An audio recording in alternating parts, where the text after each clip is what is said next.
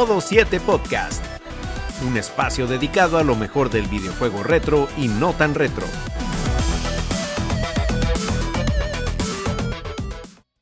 Muy buenas y bienvenidos amigos a una nueva entrega de Modo 7 Podcast. Gracias por darse cita como de costumbre con nosotros y en esta ocasión tenemos un programa que, bueno, viene doblemente revestido de, de sabrosura. En primer lugar, porque como habíamos prometido en la semana pasada, eh, vamos a reseñar el fenómeno cinematográfico del momento, que no es otra cosa que Super Mario Bros. La película, esa película que empezó con un run run un poco eh, negativo en cuanto a las críticas, pero ya hemos visto lo que se ha venido convirtiendo con el paso de los días y la recepción de los fans y la millonada que le está generando a Nintendo e Illumination. Pero este episodio también va a ser súper especial porque contamos con un pequeño elemento de esa superproducción, ese, un pequeño elemento del, del reino champiñón tenemos aquí con nosotros, se lo vamos a revelar en unos momentitos. Pero antes, permítame por favor eh, agradecerle a todos los que nos acompañan, ya sea vía eh, el chat en vivo cuando subimos las transmisiones, sus comentarios, sus likes la gente que se suscribe, que por favor lo sigan, lo sigan haciendo, que poquito a poquito el proyecto va creciendo, va alcanzando otras dimensiones y vamos a hacer que esto sea una comunidad más grande y más, eh, más unificada, vamos a decirlo así. Y también eh, quiero, eh, bueno, vamos a no enrollarnos mucho, ya eso lo dejaré para más adelante. Voy a pasar a presentar a los contertulios que me acompañan en esta ocasión, empezando por Mr. Trumpetman que nos acompaña desde la ciudad de Monterrey, ciudad de la birria y la carne asada. Casi me sale la introducción del marajao por defecto, pero la vida de padre lo tiene lo tiene sometido, que de hecho no ha podido ver la película el hombre. Pero bueno, Mr. Trumpetman, cuéntenos cómo está la cosa por allá. Eh, casi veo que no anda usted muy de fanboy. Hoy, señor, hoy andamos en el fanboyismo total. No, pero Yo por lo menos traje, traje, traje, mi honguito para que no venga a echarme vaina con su, con su merchandising. No, no, no, señor. Esta es una ocasión especial. Tengo una reputación que mantener eh, de, Nintendo y de fan de Mario. Así que hoy teníamos que venir con todo porque vamos a hablar de la película y estoy muy contento. Pues primeramente muy agradecido con mis compañeros que pues estamos grabando hoy. Este, y pues también muy agradecido de que tú estás aquí acompañándonos. Muchas gracias por darle clic a ese link donde quiera que te lo hayas encontrado y pues que nos acompañen hasta el final, que se lo van a pasar muy, muy bien. ¿Y a quién más tenemos por acá, señor? Dígamelo. Y nos acompaña nuestro youtuber estrella, el Benjamín del equipo Bragi. Bragi, ¿cómo estás? Muy bien, muy contento por hablar de esta película, de este personaje de mi infancia, de, de la actualidad de toda la vida. Mario es para siempre. Hell Mario, eh, perdón. Eh, no, tengo ese como, como Mr. Trumpetman, ahí, pero tenemos ahí una gorrita, un guito, aunque sea, para, para, que presente, no me presente. como dice Chidori. Y también muy contento por el invitado, muy interesante que, que esté aquí. Y también recordarle, como siempre, spam, que si quieren pueden seguirnos en, en mi canal, que está abajo en la descripción, Brajik, así mismo, donde hablamos de anime, a veces de cine y series y en el de gameplays, donde pueden verme pues jugar Bragic X, hay varios gameplays de Shovel Knight, Dragon Ball Fighter Z, en fin, varios hay. ¿Y a quién más tenemos por aquí? Bueno, y en esta ocasión, como decía, nos sentimos muy honrados, muy agradecidos de la, de la visita y que haya aceptado la invitación. Nos acompaña el día de hoy una de las de esas nuevas voces del doblaje mexicano que está calando fuertemente y estuvimos revisando la wiki de del amigo en cuestión, déjame no hacer el spoiler todavía. Y la verdad es que, oye, el hombre trabaja y un currículum que cada vez crece más. Y es que contamos esta, en esta ocasión con la visita del amigo Alex Villamar, cariñosamente Billy Senpai. Y ustedes se preguntarán, ajá, ¿quién es ese Alex y por qué es especial que esté aquí? Bueno, porque este caballero, vamos a ver si puede revelar su rostro al público, por favor. Este caballero es una de las voces adicionales de la película de Super Mario, señores. ¿eh? Miren. Tranquilamente. Señor, y, y no cualquiera. Y no, o sea, es. Bueno, vamos a, vamos a, no, a, no dar la, la, primicia ahora, pero En su momento lo diremos. Sí, sí, ya, lo, ya lo hablaremos. soltaremos la sopa. Sí, sí. Dale. Amigo Vigi, eh, nada, preséntese a la gente, háblele un poco de su proyecto, que veo que también eres como muy activo en Twitch y tus redes para que se, se acerquen y te conozcan más. Bueno, pues antes que nada, Mr. Trumpetman, Bragrick y Ishidori, muchas gracias por la invitación aquí a Modo 7. Yo de verdad estoy muy contento de estar aquí en su espacio. De verdad se los agradezco mucho. Y por supuesto, buenos días, tardes, noches a toda la comunidad que está viendo este programa. Y bueno, Alex Villamar, su servidor, les comparte de que él está en Twitch, como tal cual aquí dice, Vigi Senpai. Eh, no tengo un horario en específico, soy una persona amante de los videojuegos.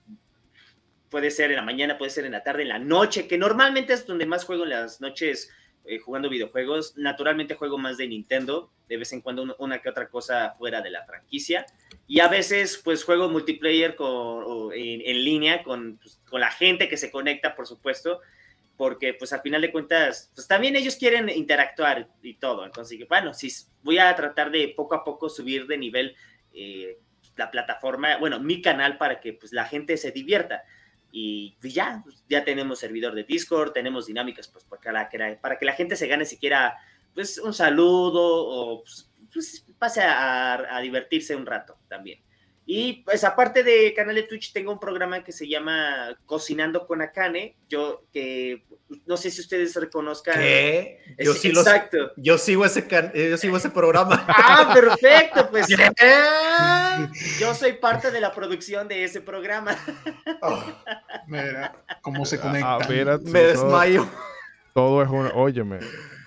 Yo creo que Modo 7 en realidad fue, ha sido una, una conspiración entre Mr. Trumpetman y Pablo Naop. Un, por cierto, un saludo a Pablo Naop de la plataforma Freaking.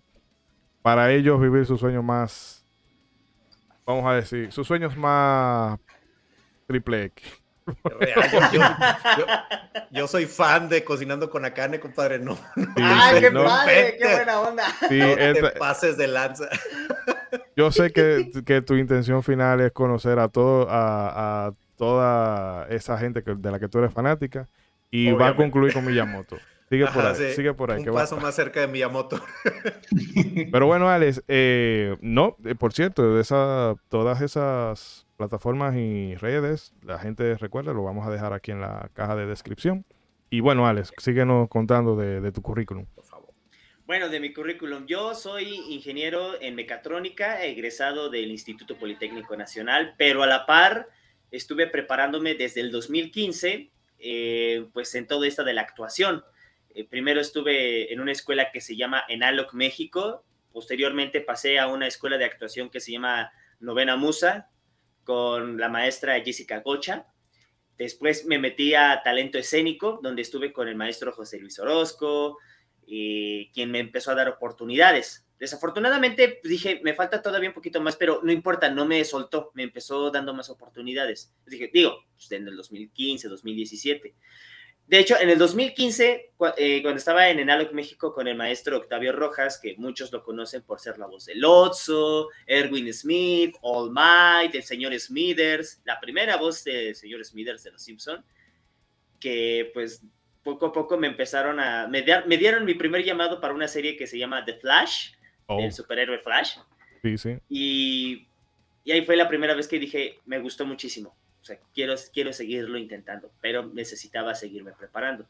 Y así, Alex Villamar se siguió preparando, ya empezó a ganar su propio dinero, ya se podía pagar sus propias escuelas, cursos en Milbox, en Milbox Academia, aquí, aquí mismo en la Ciudad de México, estudiar actuación con Alfonso Obregón, los cursos en línea porque llegó la pandemia, con el maestro Beto Castillo, que es la voz del Doctor Strange, eh, Maui de Moana, eh, que Luke Skywalker en, los últimos tres capítulos de Star Wars, que al parecer nadie quiere, pero bueno. Nadie quiere, pero siguen yendo, siguen yendo a, la- a Pero la sí se sigue consumiendo. Entonces, pero bueno, no, y, eh, y muchos personajes más que tiene el maestro. Y así, ya actualmente estoy en un diplomado de, de la voz con Rebeca Gómez. Que bueno, vamos a bien. conocer un poquito más de, de la carrera y vida de, de Alex. Eh, que por cierto, eh, un saludo, ahora que hablan de doblaje y demás, que aquí tenemos un compañero de otro podcast, Legion Gamer, que, que creo que es una de las mejores voces que hay aquí en República Dominicana. APA, te mandamos un saludo. Y yo creo que este episodio le va a gustar mucho porque él es muy entusiasta del tema del doblaje.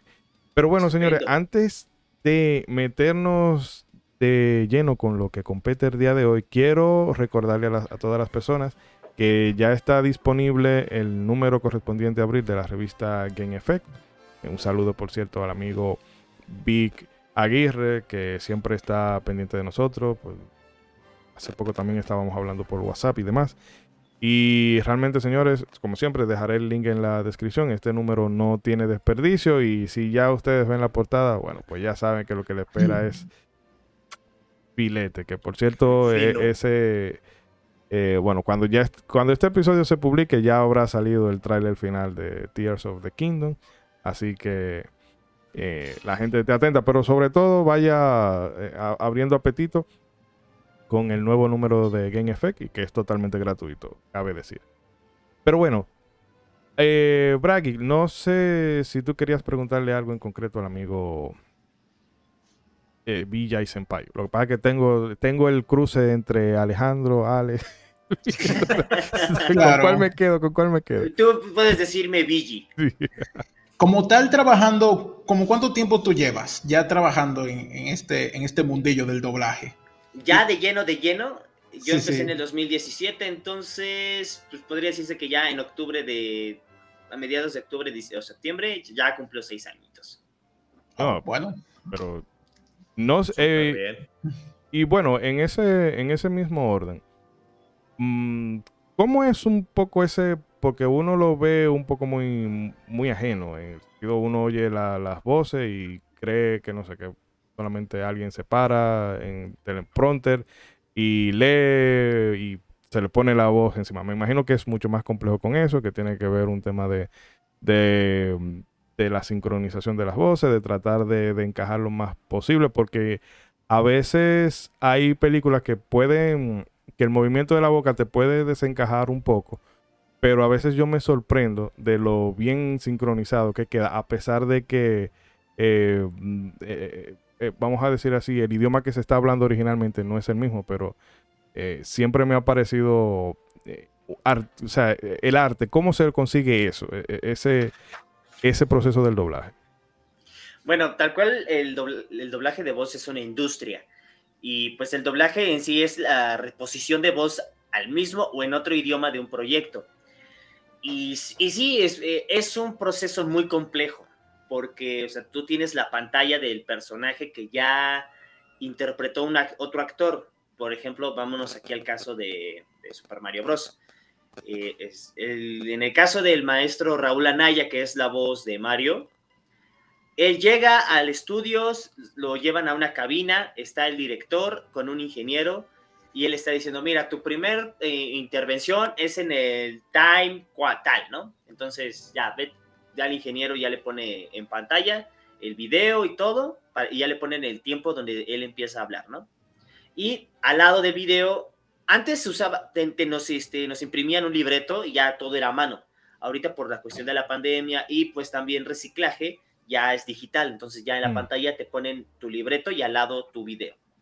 Y entonces ya el actor tiene que estar, ve el personaje y trata de y aprenderse todo lo que se pueda de sus diálogos para que cuando ve, entre en pantalla, en cuanto habla, habla Mario, el actor empieza a hablar y pam, pam, pam, pam, se va con él y empieza a, pajarear, que es un término que se usa en doblaje, de que veo pantalla y veo libreto, veo pantalla y veo libreto mientras está moviendo la boca y voy respetando las pausas que hace el personaje.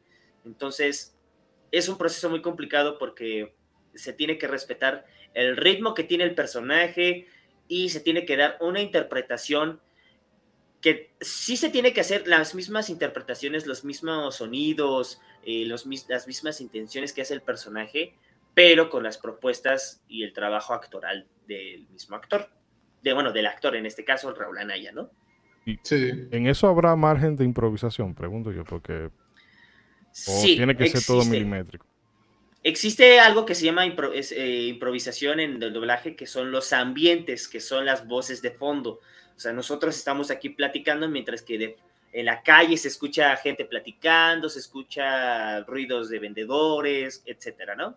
Entonces, esos ambientes se tienen que cubrir y son las partes más complejas de un proceso de, de doblaje de un proyecto. ¿Por qué? Porque es improvisación. Las, te dicen, ok, las, ok, la situación es la calle, ok, pero ¿hay algo más en general? Eh, sí, están platicando de porque se acerca el estreno de la película de Super Mario. Ah, ok, entonces es gente en la calle hablando del tema de Super Mario, pero no puedes decir, si ya la viste, no puedes decir spoilers, no puedes hacer nada, no puedes tienes que respetar el contexto de la escena. Entonces, eh, imagínate que estás hablando de, una película que, nadie ha visto y estás hablando de lo que, de lo que ya sucedió en la película. no, no, no, espérate. claro, eh, sí. Pero, Entonces, es eso ah, bueno, César, no sé, tú por detrás me decía que quería preguntar algo. Ah, bueno, antes de pasar a esa pregunta, digo, y, colgándome un poquito de lo que te preguntó Ishidori, ahí ya es cuestión del director, por ejemplo, ya la parte de tropicalizar, ahora sí lo que se va a decir en la película, ahí qué tanta libertad da el director, eh, como ejemplo rápido, este, ya ves las primeras escenas de Bowser, donde el pingüino le dice, este, esta es una prueba de, nuestra furia, este, te rindes. Y entonces en inglés el diálogo original es I do not, pero Bowser en la versión mexicana le dice ternuritas. O sea, y ahí es donde como que se va tropicalizando la onda. Por ejemplo, ahí el director, ¿qué tanta flexibilidad da para que ustedes eh, hagan ese tipo de cosas? O si es el director quien ya trae preparado esa tropicalización. Y bueno, históricamente antes sí se permitían, sí, se daban el lujo de usar muchos modismos o muchos mecanismos. Por ejemplo, si ustedes recuerdan la serie de Pokémon, eh, Los Chicos del Barrio, Eddie Eddie, eh, Hora de Aventura. Jake el Pedro, un famoso caso. ¿eh? Exacto. todo, todo eso, pues usaban mexicanismos y, y, los acentos pues, que se escuchan normalmente en la República Mexicana y muchas, y, entonces mm, ellos se seguían, pero empezaron a, ver personas de que es que yo no entiendo esos chistes, ¿por qué lo hacen? Es mejor di, cámbialo por algo que todos podamos entender. y entonces, ajá, exacto, algo más neutral. Entonces, pues cada vez que ya llega un proyecto, sea en Argentina, sea en Colombia, Chile o aquí en México, en qué, en qué país, no importa. Ya se tiene que respetar un lenguaje neutral. Mm. Porque así ya todos entendemos los chistes. a veces eh, sí recurrimos de vez en cuando uno que otro porque se presta. Y, y, ahorita como el Internet es vasto, ya cada quien hace un meme de lo que sea. Ajá. Y entonces ese meme se hace viral y entonces ya entra dentro del vocablo de las personas. Ok. Sí, entonces, eh, es cierto. Eso aquí pasa mucho con el, el... Bueno, hace poco hablaba yo con Yuna por WhatsApp y todo eso. Ay, me respondió algo chido. Entonces que eso es algo que poco a poco se nos ha ido, se nos ha ido calando y el no MMS, para no decirlo así crudo. Pero realmente hay cosas del doblaje mexicano que sí que es muy, muy propio y muy autóctono, autóctono de ustedes. Pero ese, una cabra muerta, mi hermano, oye, eso es clásico. O sea, esa, licencia sí se vale. Sí, un saludo para James el guajolote Macías, por ejemplo. Ay, eso me encanta. Exacto. Me encanta ese. Y yo no soy mexicano, pero me encanta James diciendo todas esas cosas. Pero se entiende que hay un gran público, porque sí, yo ando mucho en las redes y mucha gente se queja de eso, no le gustan los mexicanismos. Y lo entiendo, claro, porque es nuestro país pero hay gente que sí le gusta, como a mí. no, y, y, ahorita que decías lo de los memes, o sea, ahí también, ahí de hecho, cuando están en la batalla de Donkey contra Mario, este, no recuerdo exactamente qué dice Longuito cuando, cuando Donkey está golpeando a Mario en inglés, pero en la versión este, en español ya dice, ya déjalo, ya está muerto.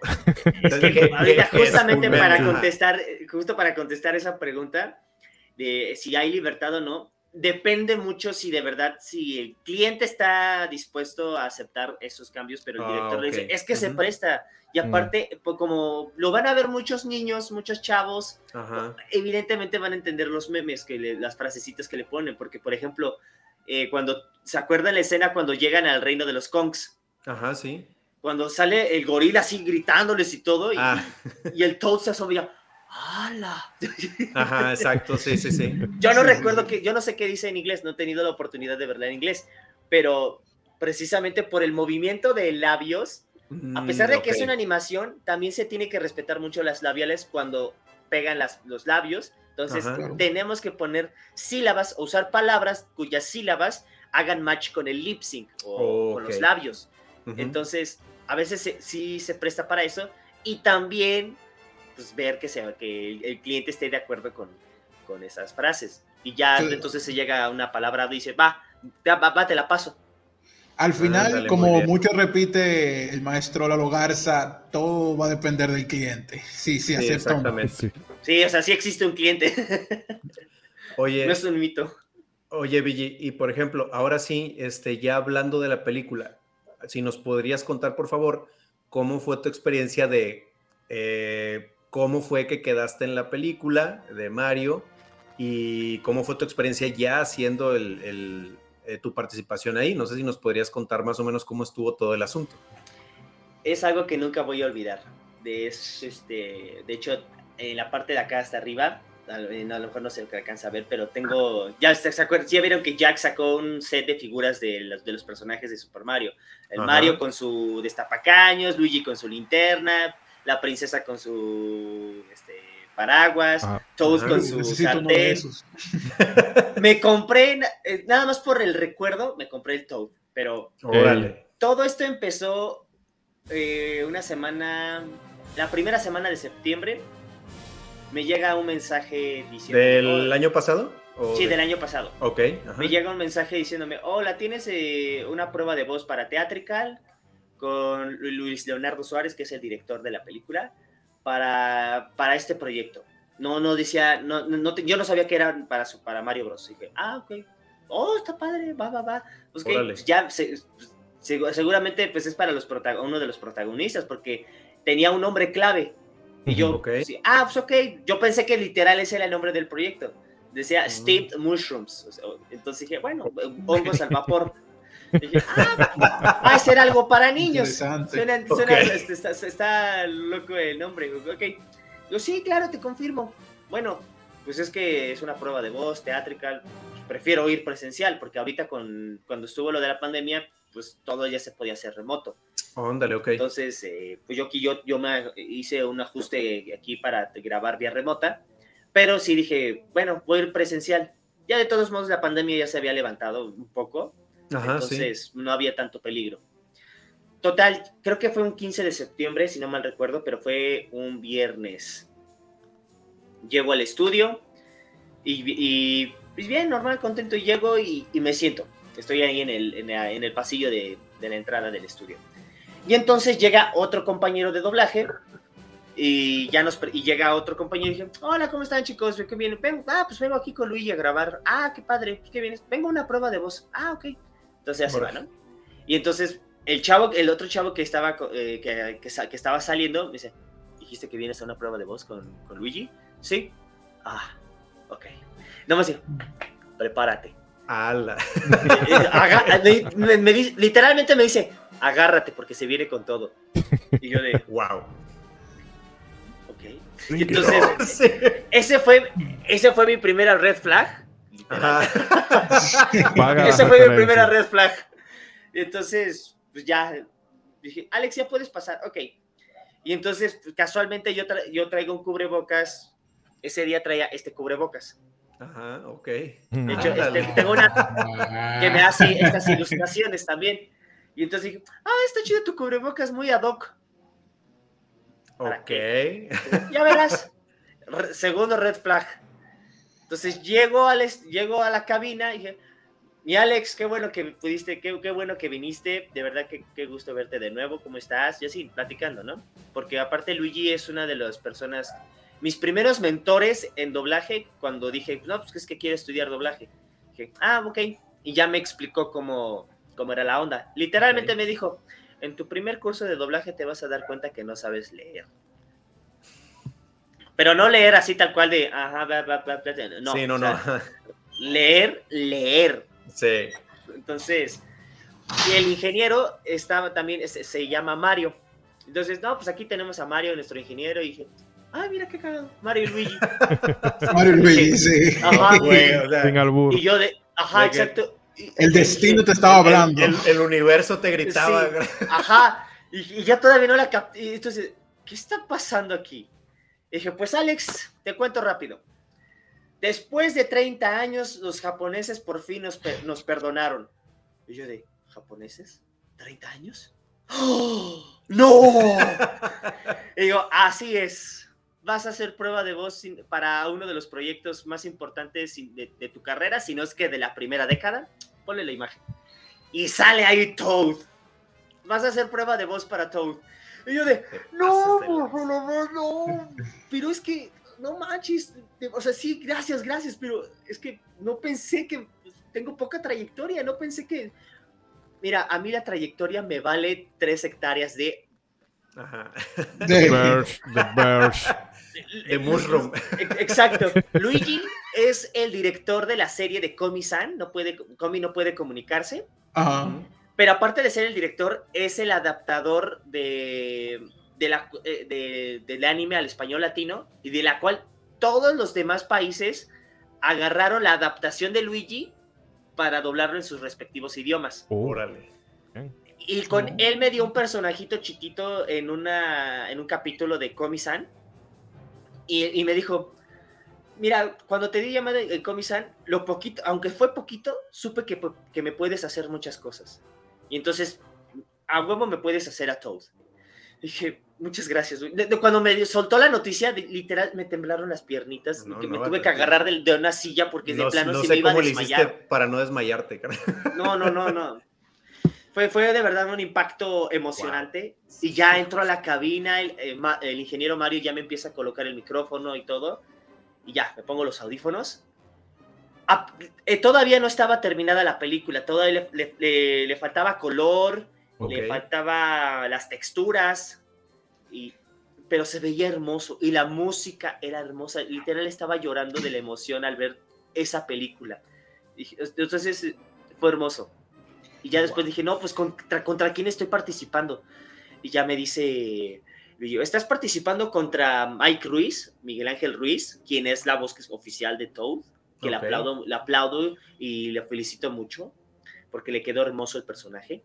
Ujú. Y con Ernesto Medrano, que, que también hizo, de hecho, en la escena donde sale el, donde sale el Toad que, que yo hice, eh, hay un guardia Toad que es de color amarillo. Ese Ajá, es sí. Ernesto. Ok.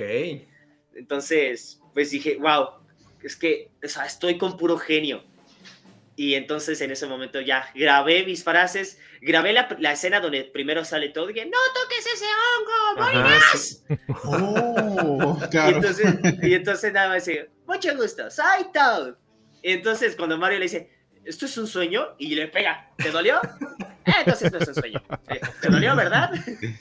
Y entonces, toda esa escena, toda esa escena donde Ok. Mario y Toad empiezan a platicar por primera vez y cerra, y, la, cuando, y le da el tour por, la, por Por- Toad Town. Ajá. Y la última, la última escenita con la que, que- con la que cerré fue la de, no le temo a nada. sí. Ahí literalmente Ah. me dijo Luigi, hazlo como Batman. Ok. Y entonces, ya, terminamos la prueba y dije, de verdad estoy muy contento y me dijo, van a estar buenos los putazos. Y yo, va a estar buenos los trancazos, me dijo. Sí, es un sudden death ahí. Claro. Literal. Literal es un sudden death para cada, para cada personaje, porque mm, ya sumando a todos los compañeros con todos los personajes, Ujú. aproximadamente fuimos alrededor de, 30, de un promedio de 30, bueno, no promedio, como casi 30 compañeros que audicionamos para los personajes. Wow. Si no es que más, porque y si se hizo prueba para todos. Mario, Luigi, Bowser, Toad, Peach, Kamek, Cranky, Diddy Kong, eh, Spike. Ajá. Entonces, Hasta la sí. estrellita, el, el- Ah, supongo que el Luma. No, de hecho no, para Luma no se hizo casting. Ah, pero- no. No, Ah, para Que la algún filtro de voz, algo así. no. El tipo pensó, este es el actor que lo va a hacer ya. O la, o La actriz en este caso. la actriz. Ajá. Ok. Sí, y fíjense que para es algo muy increíble. Para Bowser con Jack Black sí le tuvieron que poner pitch para que sí se Ajá, escuchara, para sí. darle forma. para Sí, darle yo lo cuerpo. imaginé, lo imaginé. pero con Héctor Estrada, que es la voz de Bowser, no, por lo que escuché, no sé, Muy- no, les- no le no. dieron pitch, Es que porque sí, ese no, no. cuate tiene una vocesota. Exacto. Sí. y Eh, eh, eh, perdón que Ajá. te interrumpa. ¿Él fue el que se aventó la canción de Pitches? O sea, sí, él- ahí, él- fíjate, ahorita que dices de lo del pitch, Mira. donde más se nota que Jack Black le pusieron pitch fue donde canta la canción. Sí. Y donde se nota un chorro que al actor de Bowser ya en español no le pusieron nada, es precisamente ahí, bro. Ahí es donde se nota el, el vocerrón que, que no ocupó nada, bro. Exacto, Canción que yo, Que me es gustaría canción poner, hermosa. me gustaría poner aquí, pero De copyright y, No quiero- el video, no, no, tío no. sí, sí. Y ya, y perdón que te interrumpa. Ya. Ah, no te preocupes. Y ya después de eso, después de hacer la prueba y dar las gracias, fueron meses de, de ansiedad. No, yo, no, yo no me quiero ni imaginar. No, no, No bro. me quiero ni imaginar. ¿Cuánto No les tiempo voy a mentir. esperaste, bro? No les voy a mentir, eran semanas que me costaba trabajo dormir. No, Porque me quedé, no me quedé, me quedé, no me quedé. Por favor, por favor, Dios, por favor, por favor, por favor, que me quede con la prueba, que me quede con la prueba. Literal, ese cuadro de allá que es donde está, tengo mi autógrafo y foto con Charles Martinet. Ey. Me quedaba mirando la foto, el cuadro y decía, de hecho, él es la razón por la que me quise convertir en actor. Porque Ah, tuve la lo, lo conocí, Charles sí, Martinet. Charles Martinet, el mismísimo Dios. literal. bueno, eh, bueno, el, Mesi- bueno, el Mesías. Tú, tú- tú y yo somos de la misma religión, entonces. Sí, bueno, más bien es el Mesías. El Dios es Shigeru Miyamoto. Sí, exactamente. Ajá. adólame o muele. entonces- Sí, ajá. Sí. Y entonces me sentaba ahí viendo el cuadro y dije, por favor, sería una enorme oportunidad es acercarme más a, a tu, a tu nivel a- de trabajo, sería un paso, acercarme un poquito más, porque dije, quiero ser como él. Y entonces pasaron los meses, pasaron los meses y sale el tráiler y no es mi voz. Y- Y sí, híjole. Y sí le escribía, y, y sí le escribí a Luigi, dije, es la voz, ¿verdad? No, todavía no está nada confirmado. Ah, nada más para- es para ya, para- es para que ya. No. Es para que ya Entonces, canal- tiempo carcomiéndote todo. Es, exacto, entonces es algo que nosotros llamamos la maldición del tráiler, porque tú grabas, tú grabas un tráiler y estás emocionado y sale la película y resulta que no es tu voz. Ajá, que Ah, cambió, sí, exactamente. Así pasó con Kung Fu Panda. O sea, Gabriel Basurto grabó, grabó el tráiler para Po Ujú. y no, resulta que es Omar Chaparro. Ajá, exacto. Entonces, eso es una, esa es, esa es- esa es una explicación de la maldición del tráiler. Órale. Y bueno, entonces, ok, entonces todavía estoy en el juego. Ajá. Y luego resulta que me llaman para los ambientes, para el coro del ring de los Kongs, Ajá. para, Ok. el, segu- para el tráiler final de Super Mario. Sí, sí, sí. Y, entonces ahí me dije, chicos, nos dice Luigi, chicos, nada más quiero decirles una cosa. Si un día se sienten de la fregada, acuérdense que ustedes vieron el tráiler de Super Mario Bros. ya completo, ya terminado, ya con todas las texturas, ya con todo el color, ya con toda la, ecualización, que 7.7 billones de personas, porque ni siquiera en Jap- Japón todavía no lo habían pasado. De, Literal, de hecho, en manches. Japón todavía no le estrenan la película. Sí, no hasta el son- 28. Para que se vea la magnitud de esta onda. Entonces, o sea, Wow. éramos afortunados. Interesante. Éramos interesante. ocho personas ahí en, el, en la cabina grabando el Mario, Mario, Mario. O sea, éramos todos los Kongs ahí, todos los monos, Ajá. todos los gorilas ahí en el ring gritando, ah, Sí. este, grit- vi- vitoreando a Mario. Ajá. Y yo estaba feliz, feliz. Y ya nada más me dijeron, este, ah, y preguntamos, por casualidad, ¿hay noticias de los personajes? Y me dijo, ya me dieron luz verde para Mario, para Luigi, para Bowser, para la princesa Peach y para Spike.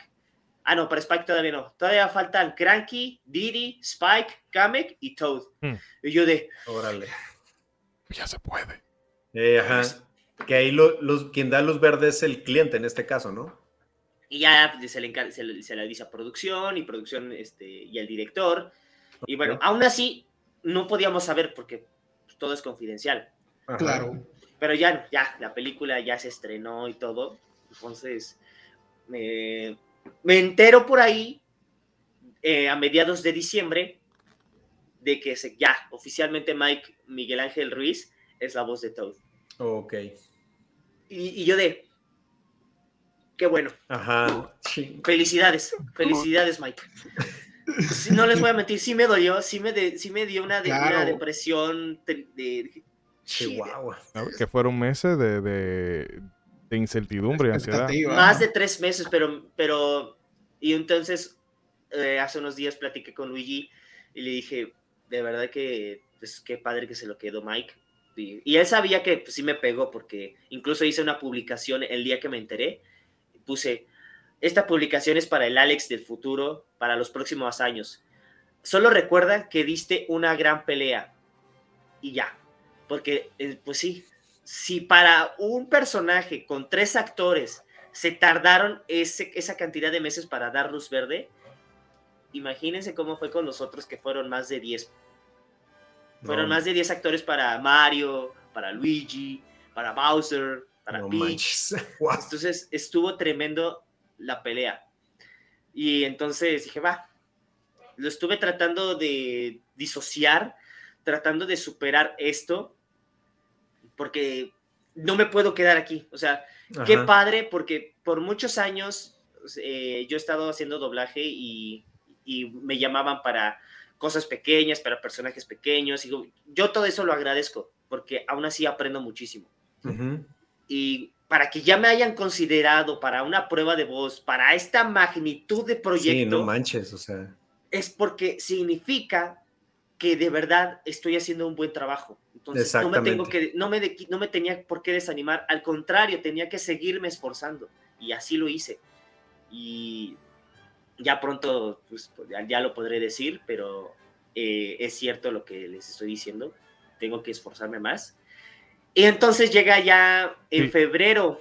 Sí, Fue porque febrero que para que la llamaron. gente, disculpa, para que la gente no se quede con, con la parte triste de la historia, pues, que todavía queda y tiene, vamos a decir, un plot twist. Ajá, exacto. no tanto plot twist, pero eh, el director me dijo, miren, mira, solo uno se va a quedar con Toad, pero los otros dos les voy a dar unos Toads especiales que salen en la película. Entonces dije, ok, Ok. entonces fuera... Ah, eso ya tú lo sabías Sí, antes. me lo dijo, él me lo dijo. Ajá. El, el- el que no se quede con Toad, les voy a dar unos Toads especiales que salen ahí. Dije, ah, ok, va, muchas gracias. Y aún así, este, pues no estaba fuera del proyecto, iba a estar sí o sí en la película Wow. cosa que, cosa que agradezco mucho. Dije, pero uy, uy, si me hubiera quedado con Toad hubiera sido increíble. Y entonces llega el día del llamado con, con el director para, pues, para grabar Super Mario.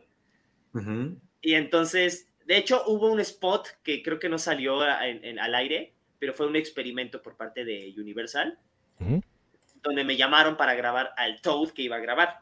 Ok. Entonces dije, bueno, va. Porque ent- entonces llego y ya, ya tenía idea cómo grabarlo. Pero salen otros dialoguitos. Y dije, ah, ok. Y entonces, boom, ahí está. Hora de, de lucirte con, con esa participación. Porque no es una participación pequeña. Es una, es un, no existen actores pequeños ni, ni personajes chiquitos. Ajá. Solo intervenciones cortas que le dan sentido a la historia. Muy bien. Y entonces, esta era cuando esta es la frase, no solo es una frase, es Sí, la frase. y entonces dije, cuando ves el castillo de la princesa ahí, de- así como se, se hace un zoom y se hace un Paneo. Como un hacia paneo. abajo, un, un paneo hacia abajo, así precioso el castillo en, en esa pantalla enorme de cine. Y entonces salen los guardias y, y- ni un paso más. Y ya entonces llega Mario y dice, es que tengo que ver a la princesa, es una emergencia. Y, y- y se ve la cara de malditos de los dos. Sí. Y se quedan, que se quedan así. ¿Qué princesa? Yo, y, entonces Ernesto, yo jamás había oído de una princesa. Oh, espera, ya sé, pero la princesa se encuentra en otro castillo. Ah, esa princesa. Sí, así que, así que vayan a buscarla en otro castillo, porque en este no está. Oh, No, pero mira, esa, porque no Mira. solamente es, eh, no es una frase, sino que esa es la, la frase, ese es como el, el papá de los easter eggs. Exacto, brother. Óyeme, Sí. esa frase icónica de, del primer Super Mario que realmente frustraba. La, es la frase por la que conocen originalmente a un Sí, exacto. Ajá. sí, Sí. Ya, ya una persona me dijo, ay, no, me dan ganas de golpearte. Y entonces literalmente les dije, cada vez que jueguen Super Mario se van a acordar de Exactamente. que, en cierta, que en cierta manera tú terminaste haciendo el rol de Honguito. Porque esa frase es, o sea, es inseparable. de eh, hecho, Del personaje. Algo chistoso, un día que me encontré otra vez con el director, le dije, bueno, pues no se pudo con Toad, pero pues vamos con otra cosa. Dije, ok. Pero en ese momento dije, bueno, técnicamente sí me quedé con Toad. Ajá, sí, exactamente. así con Toad. Nunca dijimos cuál Toad, porque todos se llaman Toad, raza, Toad. entonces, pues sí, entonces por eso digo, es que es chistoso, porque al final de cuentas, sí, sí, sí. hizo un Toad. Eso fue justicia poética. Porque ahí quedaste inmortalizado de por vida. Hiciste la frase legendaria en la película de Mario. Exacto, y la verdad es que cuando se estrenó ya todos estaban diciendo, ay, estoy en la película de Super Mario, estoy muy feliz. Y yo no dije nada. Honestamente, todavía no, no estaba terminado de digerir todo este proceso. Porque pues, ya, ya se estrenó y yo debería de estar feliz. ¿Y por qué no me siento feliz? Ok. Entonces todavía me, estaba pegando lo de Toad. Mm. Dije, tengo que sacarlo de mi sistema. Entonces le, escribí a, Ernesto diciendo, amigo, nada más quiero decirte que te quiero mucho, eres un chingón, de verdad tienes un talento enorme y no sabes lo feliz que estoy de haber hecho prueba contigo y de que tú y yo hayamos salido en esta escena juntos. Mm. Y ya me respondió, ay hermanito, y no sabes, yo también me sentía pues, pues así, ¿no? Porque yo pensé que ya no, ya no podía dar más. Y luego me llaman para la prueba y dije, ok, entonces todavía puedo hacer cosas increíbles. Y sí, e, ese canijo hace beatbox profesional. Wow.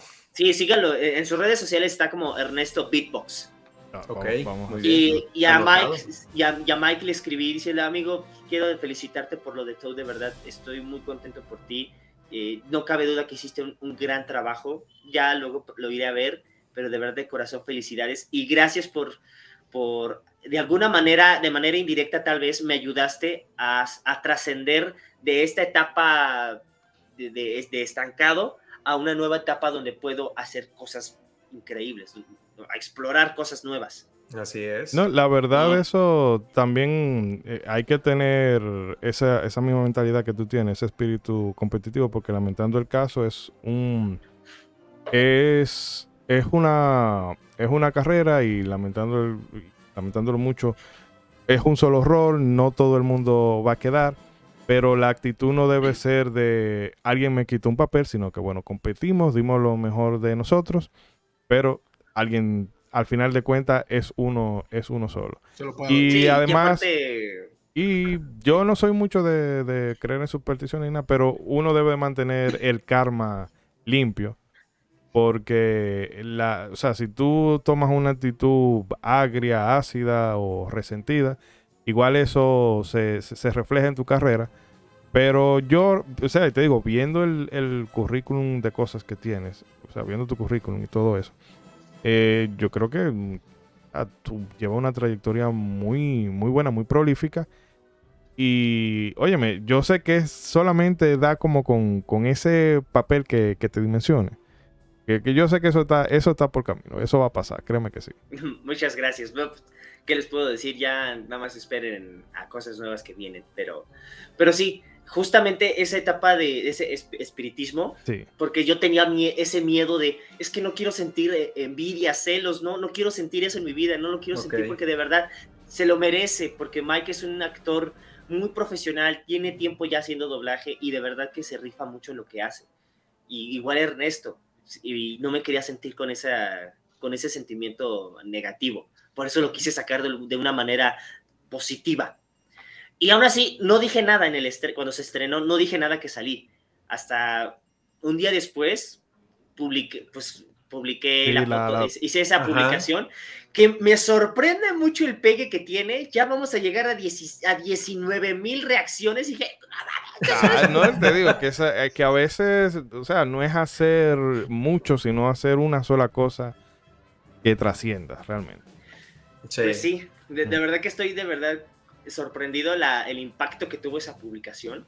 El 90% son de, de comentarios positivos, de felicitaciones el 5% pues es de la clásica gente que se quiere hacer el chistosito. Sí, los y el otro es parte del trabajo eso. Es parte del trabajo y el otro 5% son los haters. Mándame. No, pero Parte realmente. del trabajo. eh, mándale un par de esos haters, que eso es lo que. o sea, tú no, te, tú no te has realizado hasta que tú no tienes haters. si no tienes haters. Cuando tú tienes haters, Exacto. ahí es que tú dices, oye, sí, estoy donde, estoy donde debo estar. Porque, como se dice, que al árbol. Eh, o sea, sola- la gente solamente se arrima al árbol, al árbol que da sombra. Sí, exacto. Y además, con los haters son, es public- es- hacen publicidad gratis. También. Ajá, exacto. Son, son el mejor PR. Exacto. Entonces, eso está padre. Es como eh, eh, la, es la publicidad orgánica de Ajá, las redes exactamente. sociales. No, y, Y- carnal, y, y es exactamente como tú dices, como tú mencionabas ahorita, o sea, el hecho de que te pusieran a competir de tú a tú con gente que tú mismo sabes que tiene un gran nivel, o sea, eso a ti te hace saber, oye, yo ya estoy al nivel de ellos, o sea, para que me hayan puesto a competir de tú a tú con ellos es porque ya estoy para allá y pues como tú dices, todavía puedo dar más, o sea, porque todavía tienes el anhelo de, de prepararte más. Entonces, la verdad, o sea, no, no tengo más que decirte felicidades, o sea, porque, o sea, hiciste un muy, muy gran trabajo y, y tienes una muy gran trayectoria. Y, y mira, justo ayer la fui a ver en español latino, la película, y nada más donde hiciste la frase ahorita, no, o sea, te lo digo honestamente, me emocioné todo, brother. o sea, me emocioné nada más de volver a oír la frase que tú hiciste, o sea, y de Muchas verdad, gracias. de todo corazón, felicidades y, o sea, un enorme agradecimiento de que estás compartiendo con nosotros todo esto. Sí, No, y, muchas y gracias. muy, Gracias. muy, la experiencia, o sea, muy genuina, muy humana, porque casi siempre la gente tiende como a embellecer mucho el juego. No, sí, fue todo maravilloso, fue bonito y no hubo, no, es, este relato se siente, se siente auténtico y eso habla mucho de, de tu carácter. Además de que en tu caso eh, es más especial porque además de que hiciste esa frase legendaria, no es una frase o, o una película que tú sabes que es famosa. Tú, tú has vivido el hecho de que es famosa porque te gusta jugar eso. Exacto, Entonces, y tiene un peso grandísimo. Es algo que, eh, o sea, algo que tenemos en común todos los que tenemos, todos los que estamos aquí, es que hemos vivido ese universo a lo largo de las décadas. ¿no? sí, Y- y- es ah, increíble, perdón, la verdad. Nada más que- quería decir, o sea, yo soy del 94 y el, prim- Ay. el primer juego que Me pude ver... Ay, perdón. Ya me, me hiciste que me dolían las rodillas, carnal, nada más con esa parte. No te preocupes, ahorita ya cada vez que digo esa, esa, esa fecha, aquí mi rodilla hace... Por No, eso- no, no. Y no, no te sientas mal. eh, A mí me pasa cada rato con esta persona que le digo algo y sin querer le hiero la moral a eso. A, a ti te tronó, preocupes, yo también me truena la rodilla. a, a ti te tronó y a la de Ishidori y a mí ya no salió Max No, Óxido. sí, brother. ya. Tengo que tomar casi bonde. Sea, No, es- o sea, el primer juego con el que tuve contacto con Super Mario fue Super Mario RPG. Y ya después ahí llega Super Mario Ay, aquí 64. tenemos una fan- un, un hombre, un hombre de Es, cultura. es un juegazo, la banda sonora. Oh, no, oh, ¿lo está buscando? Sí, No, sí, que lo está de hecho- buscando. De hecho, nosotros hicimos un... efe- eh, cerramos el año pasado. eh, el último episodio en solo audio que hicimos fue el de Super Mario RPG. Y este señor... eh, eh, hubo que... Me tuvieron que amagar, ¿no? Me- mano, me- Tenemos que dormir. ¿eh? Me tuvieron que amagar. Es que, o sea, to- ustedes que son fans de los videojuegos, sobre todo de, de este universo de, de Mario, ya al- viendo que estaba la película, ¡Oh, la película! ¡Va a ser una Sí, no, película! no. Ya Esperemos que no sea un otro como live action de los, de los, de los 90. Y no, por favor, por el amor de Dios. Y aparte, el director de doblaje cubrió todos esos guiños de las referencias de la, para la película, porque eh, la- ya vieron que sale la, la familia de Mario y Luigi, Sí. que Ajá, sale el exacto. papá y el hermano. Sí, sí. Eh, ahí, ese es un guiño a los actores de live action de la, peli- de la película. Buenísimo. Y el guiño para el doblaje es que llamaron a los actores de doblaje Sí. que participaron en esa película, que es el señor Víctor Delgado, que hizo al papá, y Oh, Pepe Toño. Macías, que hizo a Luigi de esa película. Sí, No, Entonces, Pero no llamaron- pero no llamaron a John Leguizamo. No, no. No hubo ¿Cómo, necesidad. ¿Cómo va ese boicot. John? ¿Cómo va ese boicot? Bueno. Muy bien, ah, quisiera saber ya del tema de- principal del- del episodio, ¿cuál sería tu valoración de la película en general? No solo en términos de doblaje, sino de, de la película. Como fan. Alejandro, fan? Alejandro Villamar, ¿cómo, cómo se encontró la película? Yo califico la película con. O sea, sí me atrevería a darles el 10, pero no, les voy a dar un 9.5 porque quiero que se esfuercen con la siguiente. Pero sí hay, hay detallitos que digo, uy, no, espérense, me hubiera gustado que este no lo hubieran usado todavía. Ok. Pero la animación, la música, los personajes, su desarrollo está muy bonito, de verdad, eh, eh, hermoso diría yo.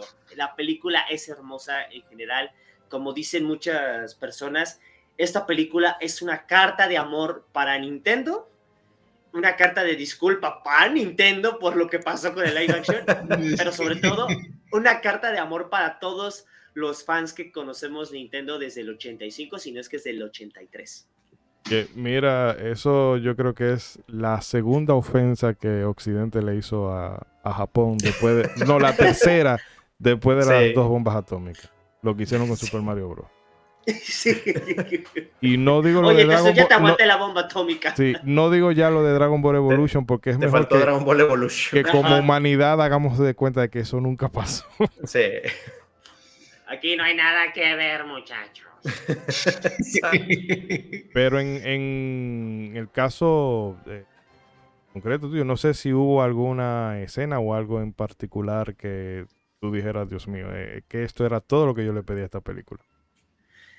Híjole, es una pregunta muy difícil, pero la- una de las escenas que para mí valieron oro es cuando Mario trata de recuperar la estrella y Uf. Bowser escupe fuego. Sí, Y en eso, cuando Mario abre sus ojos, ve a Luigi con la tapa de una coladera, así tratando de resistirlo. Y dije, mientras estemos juntos, nada puede hace- hacernos daño. Y digo, ¡ay, no! Escena para mí vale oro. Sí. Porque ahí se Sí. ve todo el personaje de Luigi. O sea, Ok. toda la esencia importante de Luigi, ahí está.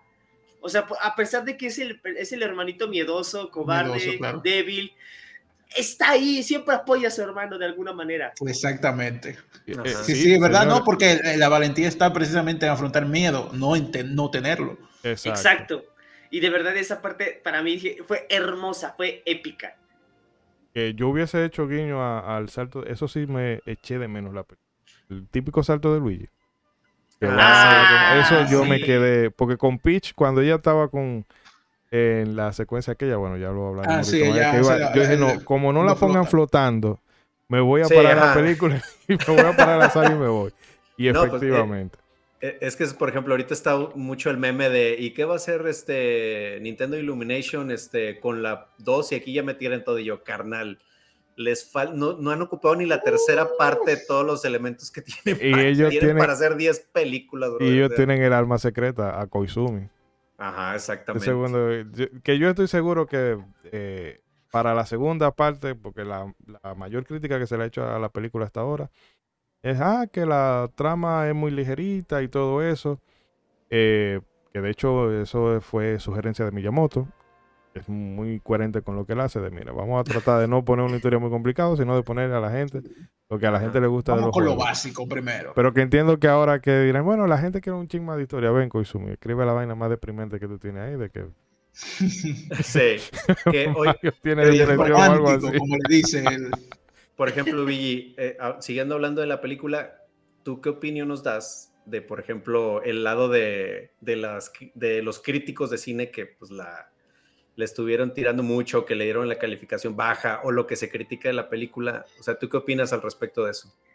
Eh, es muy graciosa esa, esa gente porque son personas que nunca han tocado una consola de videojuegos. Ya no Nintendo, una consola de Nintendo, una consola en general. Es-. Ahí tenemos una teoría que es que todas esas personas fueron contratadas por una empresa multimillonaria. Ajá. ratón. Con un Sí, ratón. eh, chito por ahí para que, porque les está tumbando el- la chamba. O sea, imagínense, en su primer fin de semana batieron récords. O sea, ya. Antier creo que salió la noticia de que Batió el récord. Batió el récord y ya superó a Frozen 2. Una de las películas más fuertes de, de esa compañía. Y previo a eso, eh, que Illumination sacó el año, fue el año pasado, eh, la de Rise of Gru. Ah, Esa película recaudó un dineral y el estudio rival ha intentado y no ha pegado por más y, y, IP famosa que ha hecho ha echado mano. Pero por ejemplo vimos cómo fue eh, vamos a decir pues un nombre total. Los abogados de Disney no nos van a notar y si no notan que nos pongan a parir. Pero eh, lo estoy diciendo yo no no eh, Alejandro Villamar, para que no lo vayan a poner en la lista negra. lo estoy diciendo yo, Ishidori, ¿verdad? El carajo que vive en Villafaro, República Dominicana. De que Disney, por ejemplo, ha tenido tropiezos con lo de Buzz Lightyear, al margen de, la controversia real o no. Y luego otros títulos que se ha quedado rezagado en la, en la, animación, pero Illumination últimamente ha estado que saca y tras y tras y tras. Y, y el estudio creo que tiene, son como diez, diez y pico de años y está dejando un, legado que es El, Disney, de, bueno, no de los bueno, sí, de los 90, tal vez no tanto a ese nivel en cuanto a repercusión, cultural. exacto, pero sí que está eh, que le da a la gente lo que la gente quiere. Sí. Que a ojo, yo no soy muy fanático de Illumination. De hecho, cuando anunciaron que iba a ser un Illumination con la película de Mario, estaba un poco. bueno, mi consuelo, mi consuelo es que está ahí, eh, Miyamoto ahí y obviamente se vio mucho la mano, que metió la mano ahí. Sí, porque no se hubieran hecho algo como pues, este, la, de, la de super mascotas. Ah, sí, sí. Pero Illumination tiene sus, eh, tiene sus aciertos. Por ejemplo, a mí, al menos las dos primeras de mi villano favorito me parecen bien. La eh. tercera, eh, la de la de Sync fue una sorpresa porque que yo no le tenía ninguna fe. Yo la vi pensando, uh una porquería más. Y la uno estuvo bien. Y la segunda, que aún menos fe le tenía, no la he visto, pero vi que la gente dijo, no, está bien. Y bueno, ya, el Lorax a mí me gustó. Yo sé que esa tuvo opiniones divididas, pero a mí me gustó el Lorax. Y sí, ya las otras no tanto. Películas, no, no soy muy fan de ellas. Hmm. Pero sí, su trabajo con Mario fue increíble. Fue increíble realmente. Sí, no, igual. Verdad. Ah, no, tú, tú, tú. No, no, no, sí. Dale, dale, dale. No, rápido, pues nada más, o sea, yo desde la primera de Minions fue donde, o sea, dije, ok, estos vatos hacen cosas chidas, pero ya con la de Sync fue donde yo me hice fans de ellos. Ese trabajo estuvo súper chidísimo y con Mario prácticamente rompieron todos sus límites y se superaron, o sea, fue, es un increíble trabajo el que hicieron. Y hablando de Sync, de Sync, eh, tú, eh, porque creo que Sync 2 se oye raro. Pero el caso es que referencia obligada a Taro eh, Taron Egerton. Recordarle a la gente que tenemos el episodio de la película de Tetris ahí. En, a ponerlo aquí en. Eh, ah, yo tenía algo que decir respecto a eso. Que cuando él estaba contando la historia, perdón que te interrumpa, de, que le enseñaron el tráiler antes que a todo el mundo. Me recordó mucho la escena cuando a, a Hank, Rogers le muestran el Game Boy por primera vez. Mira, aquí solo 10 gente han visto esto en todo el mundo. Así que lo que tú vas a ver, Me recordó mucho ese momento que tú dijiste que viste el tráiler antes que todo el, muchas personas. Yo también pensé eso. ah, pues mira. Señores, eh, lamentando el caso, Alex tiene unos cuantos compromisos y entonces realmente te agradecemos porque hemos, hemos abusado más del tiempo que habíamos pactado, eh, habíamos acordado inicialmente. La verdad es que muchísimas gracias. Y de verdad, como te decía antes, se nota que tú eres una persona eh, con mucha, o sea, espiritualmente sano, no tienes esa malicia, eres consciente de que lo que te toca hacer de ahora en adelante es trabajar duro y como te decíamos ahorita, por las cosas que vemos, parece que estás haciendo lo correcto y no sé, quizá en unos 3, 5 años te veremos por ahí filmando autógrafo a 20 dólares con Mario, Castañeda. Que ojo, yo defiendo, yo defiendo esa práctica porque, o sea, entiendo cuál es la lógica que él tiene detrás porque no es bonito que ven, fírmame este póster y después yo voy a Amazon y lo vendo. Y lo revendes. O sea, pero no, le saca dinero. Pero el punto es que de verdad, eh, un placer haberte tenido por aquí y aprendimos muchísimo de eso y realmente éxito de ahora en adelante. No sé si los muchachos quieran también dejar sus reflexiones contigo. Sí, por favor, digo, eh, te lo dije hace ratito, eh, pero te lo vuelvo a decir, de verdad, o sea, yo te admiro mucho el trabajo que hiciste porque, o sea, cuando están hablando los Toads, es precisamente el Toad que tú hiciste, O sea, a, mí el Todd me cayó gordo. cuando, yo, cuando yo siento eso en una película, o sea, enseguida yo la aplaudo. Eh, o sea, este vato actuó chido porque me hizo sentir lo que se supone que debería sentir. Entonces, ese todo es súper canalla, te cae gordo como le habla a Mario y a, y a, Honguito, o sea, y, lo canallesco que dice que la princesa está en el otro castillo, y eso es un claro ejemplo de que el trabajo que tú hiciste estuvo excelente. Entonces, de verdad, muchas felicidades, excelente trabajo y pues mil, mil gracias por darte el tiempo, por estar acá con nosotros y por contarnos todas estas cosas. De verdad, gracias infinitas por estar aquí y por dejarnos aprender de toda tu experiencia. Gracias, gracias a ustedes de verdad.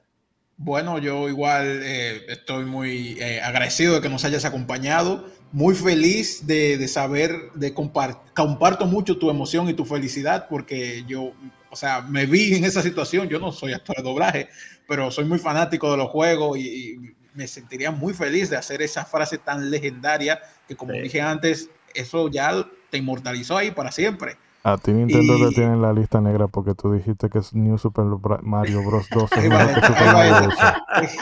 No, no, no, no. Es mentira. corta, edita esa parte. Eh, acéptelo, eh, señor. Acéptelo. Muy, feliz de eso. Eh, también de, de, ver que tú tienes una buena trayectoria. También eres joven, pero tienes una buena trayectoria. Para los que ven anime él, es el protagonista de, la historia de, eh, Nagatoro, el, chico. no es mi anime favorito, pero yo sé que tiene mucha fama. Tranquilamente. Ahí está, exacto. así que para el que no sabía, pues ya lo sabe. Y qué bueno, qué bueno, sigue así, sigue así. Muchas gracias, chicos. De verdad, yo les agradezco mucho por, como les dije al inicio, les agradezco mucho por el espacio que me brindaron para estar con ustedes, platicar un poquito de mi trayectoria, mi experiencia con esta joya que todos conocemos y que ya esperemos próximamente saber nuevas cosas porque todos vimos el, la segunda escena del postcrédito. ya esperemos ver cosas nuevas, esperemos estar ahí también, pero importa, lo importante es que todos gocemos algo tan hermoso que es Nintendo y que ha unido a mucha comunidad. Yo de verdad a todos ustedes les agradezco mucho la invitación. De verdad se los agradezco mucho. ojalá que te vuelvas a dar la vuelta pronto. Yo aquí, aquí andaré eh, y ya con muchísimo gusto nos coordinamos. Ah, por favor. Mira, yo, voy a hacer que volva, yo voy a hacer que volvamos a hacer un programa parte 2 de esto y, te voy a hablar. antes de, antes de, que te retires, por favor, reiterarle a la gente ah, tus canales de tu canal de Twitch y tus otros canales alternos y las ah, redes. Ah, ok. A ver si se alcanza a ver todo, pero bueno. Ah, aquí, está, aquí tengo aquí mis redes. sí, ya siempre aquí andamos con todo. O sea, yo aquí me pueden encontrar en Facebook como Alex Villamar Oficial. En Twitter estoy como arroba Alex Villamar 94. En Instagram y en, y en TikTok estoy como Alex El Vigi. En YouTube estoy como Alex Villamar Voz. Ahorita lo tengo abandonado, pero voy a seguir subiendo más cosas. Y en Twitch, pues estoy como me pusieron en la etiqueta, como VG Senpai. Ahí estoy jugando pues, un montón de cosas, platicando con ustedes, contestando preguntas de lo que yo tenga permiso para decir. Y pues claro, si poseo el conocimiento, pues con muchísimo gusto. Ahí echamos relajo. muchísimas gracias. Y la verdad es que ha sido un grato placer y casi me echan a perder la Pigi, muchísimas gracias. Esperamos de nuevo. Aplauso otra vez, aplauso. Yo les aplaudo a ustedes, chicos. Muchas felicidades por este programa y que sigan sacando más episodios. Gracias. Muchas gracias. Gracias.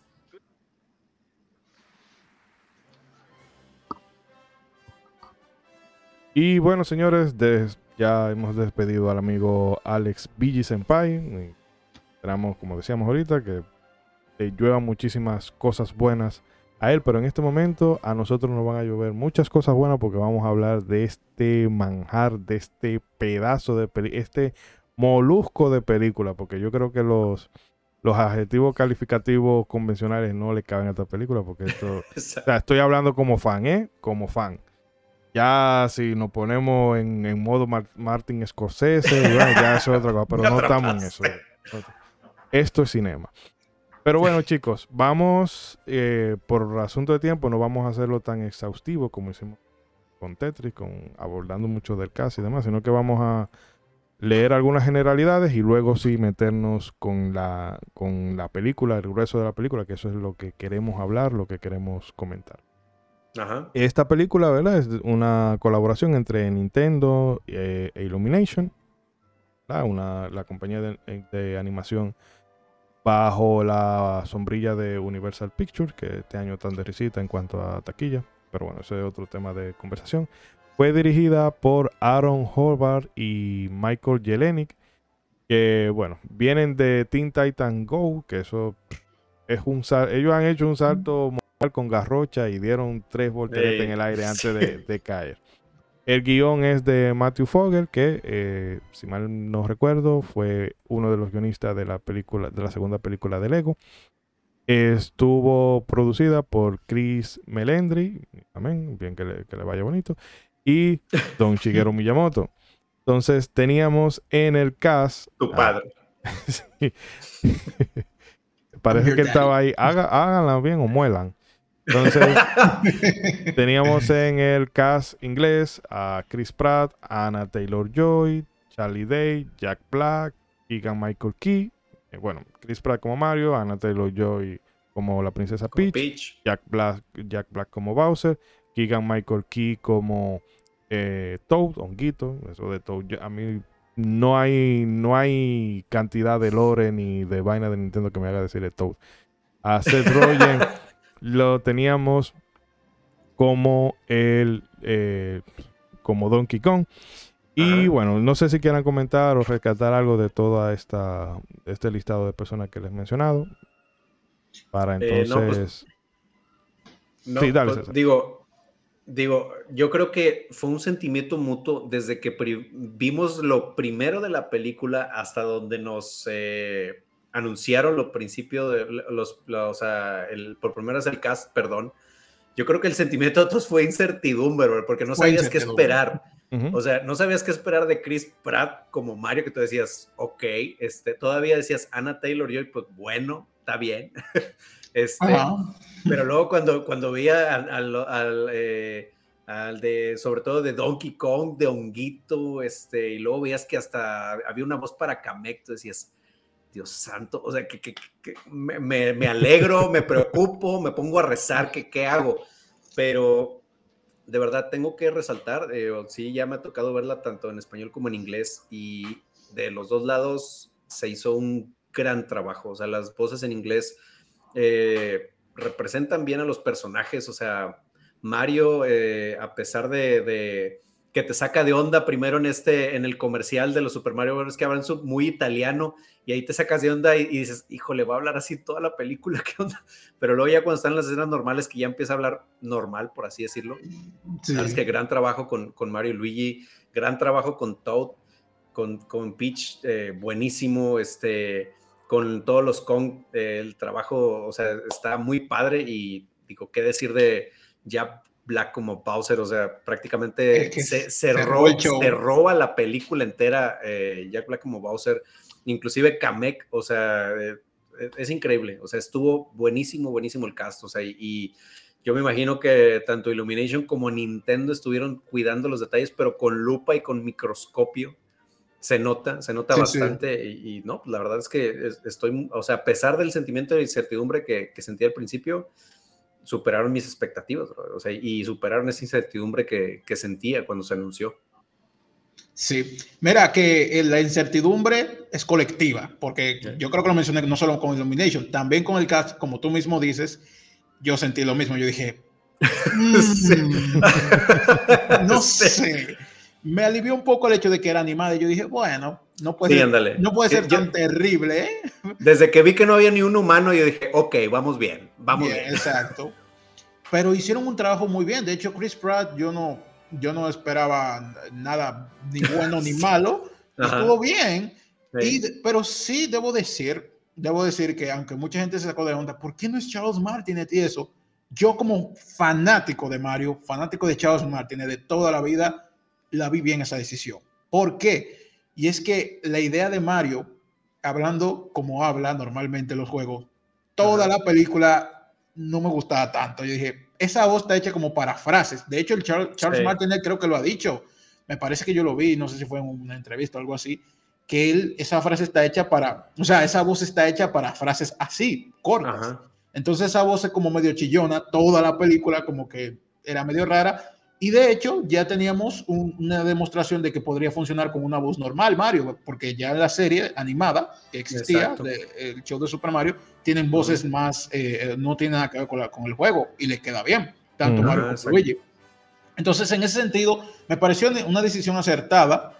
Pensé que al mismo tiempo se estaban colgando de que, bueno, vamos a ganar actores famosos, ¿no? Para, para hacer esto pero al mismo tiempo lo, vi bien y al final fue un buen resultado. La única que como que todos cambiaron muy bien su voz, la única como que no cambió mucho su voz, que la sentí tal cual fue Anya Taylor-Joy, Anya Taylor-Joy, perdón por la Las empanadas. Ella la sentí igual, pero por suerte le queda bien la voz, o sea, no, no fue negativo el resultado. Y sí, yo no, eh, Toad me gustó mucho en inglés y, en español, pero, o sea, como estamos hablando del, del, cast original en inglés, me gustó mucho. Yo creo que fue mi favorito después de Bowser. Yo. Sí, la verdad. Y no, que mira, que este, eh, Michael Keegan a mí como comediante, no sé si ustedes recordarán, recordarán el show de. Eh, wow, que él hacía con Jordan Peele, se me olvidó el nombre por completo. ese que tiene la escena del presidente saludando a todo el mundo. Exacto. nice, to meet you, nice to meet you. Y tienen uno, eh, hay un sketch que es de eh, un primo gay que se va a casar y entonces la familia son toditos homofóbicos y, y buscan un tigre un, eh, un compañero de trabajo gay de, de, uno de ellos para que le orienten las cosas que tiene que hacer en la boda. Oye, que por cierto también en ese sketch aparecía Lance Redrick y Dios mío, que oye, e, es un debut. Pero el caso es que, eh, decía, como comediante me, me, gusta mucho. Y comparto lo que ustedes han dicho. Eh, ya no tanto el resto del cast, sino lo de la voz de Chris Pratt, que debo admitir, en el tráiler me molestaba más que en la película. No sé si es que ya después uno como que lo asume, pero realmente no me hizo, eh, no me molestó. Había unos momentos en los que sí se escuchaba como muy Chris Pratt, pero, mm, o sea, eh, pudo ser infinitamente peor y, ese no ha sido el caso. Este... Y antes de cerrar ya con, los... Ah, ¿tú vas a seguir con los actores? Era para no cerrar. no, no, no, no, di, lo que vas a decir, no importa. No, que también vi que estaban muy comprometidos con este mundillo y en el sentido de que yo estaba viendo alguna entrevista y eso, tú sabes que son de, rutina, que tienen, que tienen que hacerla por, por obligación, pero lo vi muy, muy honesto y sincero con, con, lo que hacían en el trabajo. La propia Anya Taylor Joy, ella misma no, no, dijo, no se inventó una historia de que, ay, a mí me encantaba Mario de chiquita. Ella dijo que no había jugado Mario, era su hermano que lo jugaba, ella lo veía. Y como tarea se puso a jugar ya para la película, que muchos actores como que por alguna razón no admiten eso cuando se involucran con proyectos de, que no, yo siempre fui fan de esto y eso. Ella dijo, no, yo me puse a jugar ahora, que ha sido la mejor tarea de mi vida para un trabajo, ponerme al día con eso. Y sí, yo lo vi muy involucrado, sobre todo Jack Black. Sin duda Jack Black era el que, estaba, que, más se gozó eso. Que del casting completo ese es el actor que menos me gusta. Jack Black un hater de Jack. Yo, no puedo con ese pana. Ese pana. Vamos, pero la canción te gustó. Yo no lo tengo, yo ¿eh? no lo tengo tan abajo porque existe a, Dan Sandler. Y Adam Sandler como, actor no es malo. O sea, él cuando quiere actuar, actúa muy bien. Pero el problema es que no le da la gana de actuar. Pero fuera de eso, eh, yo dije, yo confié. Y efectivamente, increíblemente, para mí, Jack Black, esa película es de él. Definitivamente. la verdad. Se, comprometió y se nota que él se, se lo gozó mucho. Pero muchachos, dejando detrás toda esta parte del cast, que creo que no creo que nadie haya hecho un trabajo desastroso. Ah, quisiera mencionar que el que hace la voz de Spike es Sebastián Maniscalco, que es un stand-up comedian eh, italoamericano. Y tiene un sketch bueno, no un sketch, sino una rutina de cómo era cuando tocaban el timbre en tu casa 20 años atrás a cómo es ahora. Que antes era una fiesta y todo, y ahora cuando te tocan el timbre, dice a todo el mundo, nadie se mueva. Tírense al piso y vamos a hacer como que no estamos aquí. O sea, esa rutina a mí me encanta.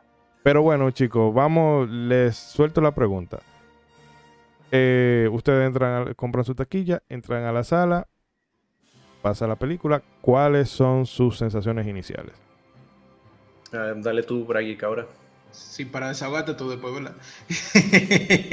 sí, eh, realmente, ok, hay que decirlo, somos fans de Mario. Obviamente somos el público objetivo y independientemente de que la película no tenga la profundidad que muchos críticos le pidieron, que es verdad, no lo es. No, no es una película hecha para pensar en una persona que no sea ni fan de Mario ni que no sea un niño. No se la va a pasar especialmente bien. Pero no tiene que ser así. Yo creo que Ishidori lo decía, eh, lo dijo una vez, no sé si fue en un programa o tras bambalina, que no todas las películas tienen que ser para todo el mundo, no todas las series tienen que ser para todo el mundo. Esto es para este público y eso no está mal. Y sobre todo cuando es un producto que mucha gente eh, disfruta, abarca una gran cantidad, porque abarca a los niños, que son un grupo gigante, y abarca a toda la gente que es fanática de Mario. Y, y en el caso de Mario, esto es bueno porque ha sido un personaje que ha logrado mantenerse vigente, no con la gente de los 80, de los 90, sino con todos hasta el día de hoy sigue siendo así. O sea, hay gente que le gusta de los 80, hay gente que le gusta del 2005, gente del 2012 ya, que ya son más grandecitos los niños del 2012, ¿eh? no, no son tan niños para, para lo que andan perdidos, o sea, ya son muy conscientes. Y hay fans de todas las edades, entonces sí abarca un gran público. No tiene que ser pensado en lo crítico, ¿para qué? O sea, sí, no es muy compleja, pero no tiene que serlo, o sea, eso no es malo. Te digo algo. Eh, ajá.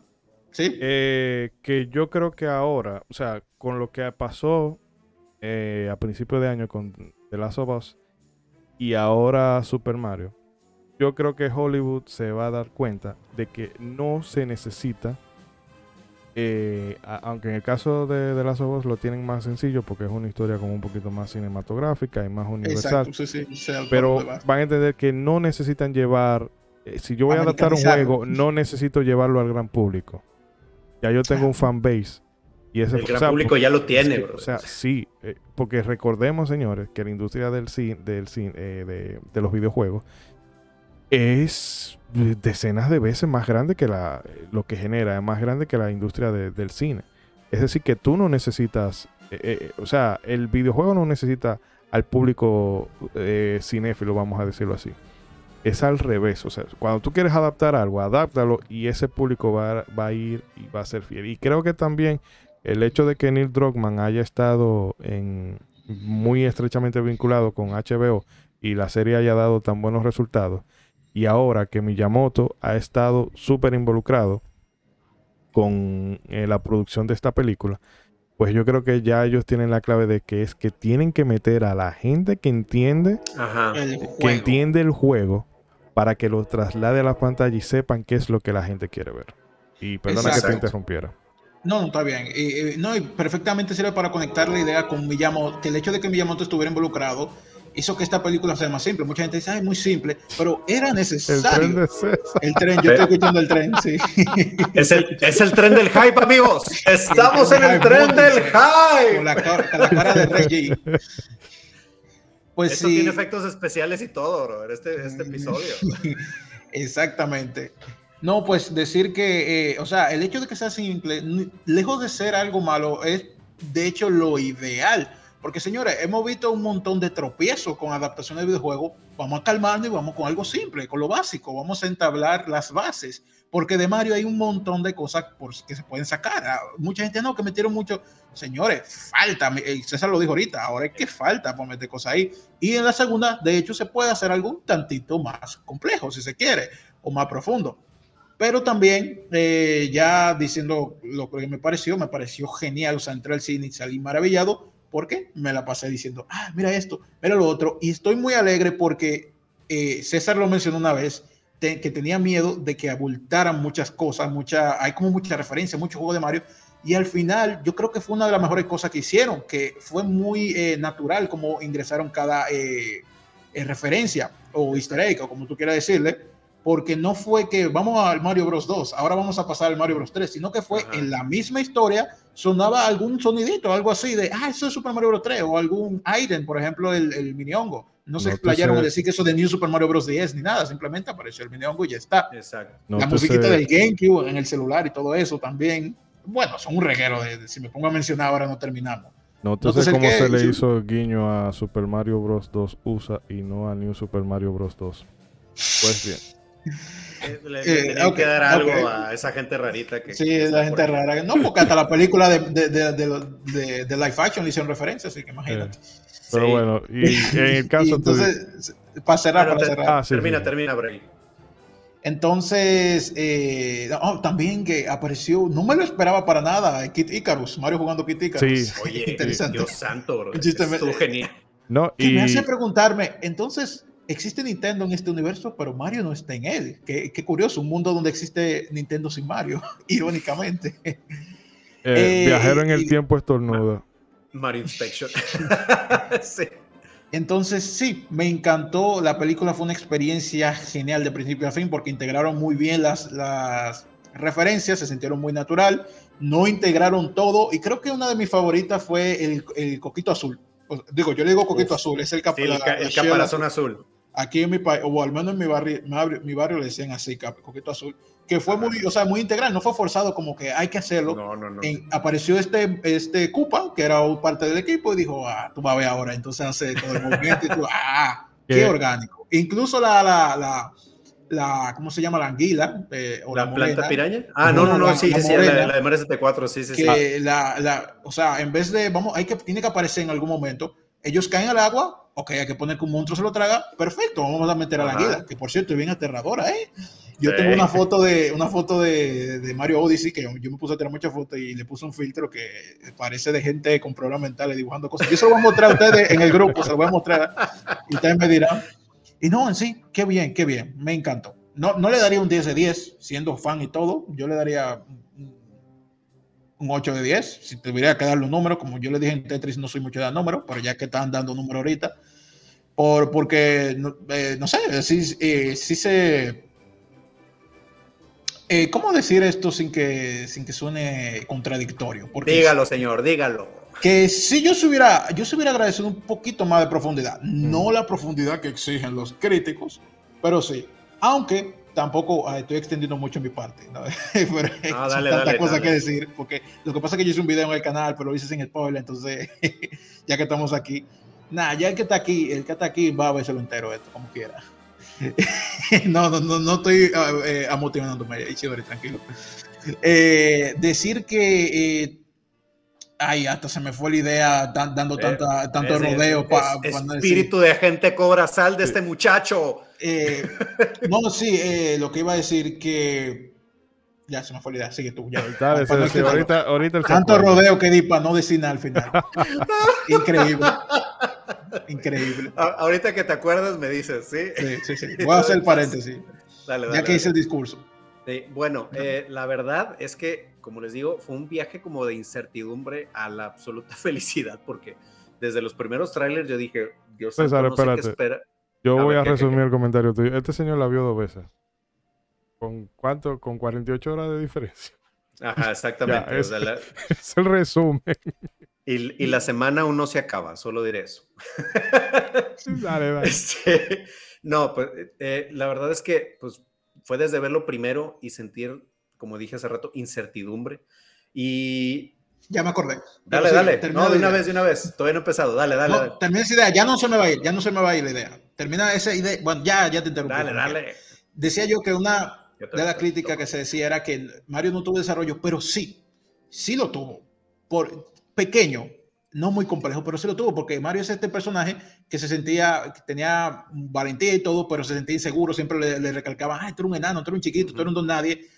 Pero cuando Peach le dice como, hey, eso es admirable, que tú no sabes cuándo rendiste, porque se lo pudo tomar mal, pero a medida que pasa la película, él aprende como que eso es una virtud. Entonces al final adquiere esa seguridad necesaria ya incluso el propio Luigi, que yo sé que es, no se profundizó mucho en eso porque no era necesario. Así que sí, sí hubo ese desarrollo. Eso yo lo admiré porque le dio un alma a Mario, porque los juegos Mario es y como que una persona lejana a la humanidad, vamos a decir así. Y aquí se le da esa humanidad. Hmm, muy bien. Yo, tengo un comentario al respecto con eso, pero lo voy a dejar para, para el cierre. Ahorita lo voy a decir. Y bueno, eh, eh, bueno, decía, ah, conforme pasaban los trailers, digo, ahí sí ya eh, era una mezcla como, ok, ya me estoy emocionando por ver la película, o sea, ya no, ya no puedo contenerle de que sí me esté emocionando, pero sí me estaba preocupando que veía muchos elementos, o sea, y de muchos juegos. Entonces sí, lo iba a comentar tanto con ustedes como con, con mi hermano y algunos conocidos. Dije, esta onda va a explotar, brother. O sea, ¿cómo van a meter tantos elementos? Pero después me acordé de dos cosas que, que ya días de estrenarse la película me tranquilizaron, que fue una, me acordé del anime que sacaron de Mario, este anime viejito que, que hay, no sé si alguno de ustedes lo ha visto. La película de anime. o la OVA, más que nada, es, es, como una OVA. En esa OVA este, también está pues más o menos la, la transición en la que ya inician su, su, aventura y tienen que ir hasta, hasta el castillo de Bowser y lo que hacen es que hacen un musical, hacen una canción en la que te van transicionando todos los mundos para llegar a Bowser. Este, entonces ahí dije, ok, ese es un espacio eh, eh, que tienen que rellenar con algo.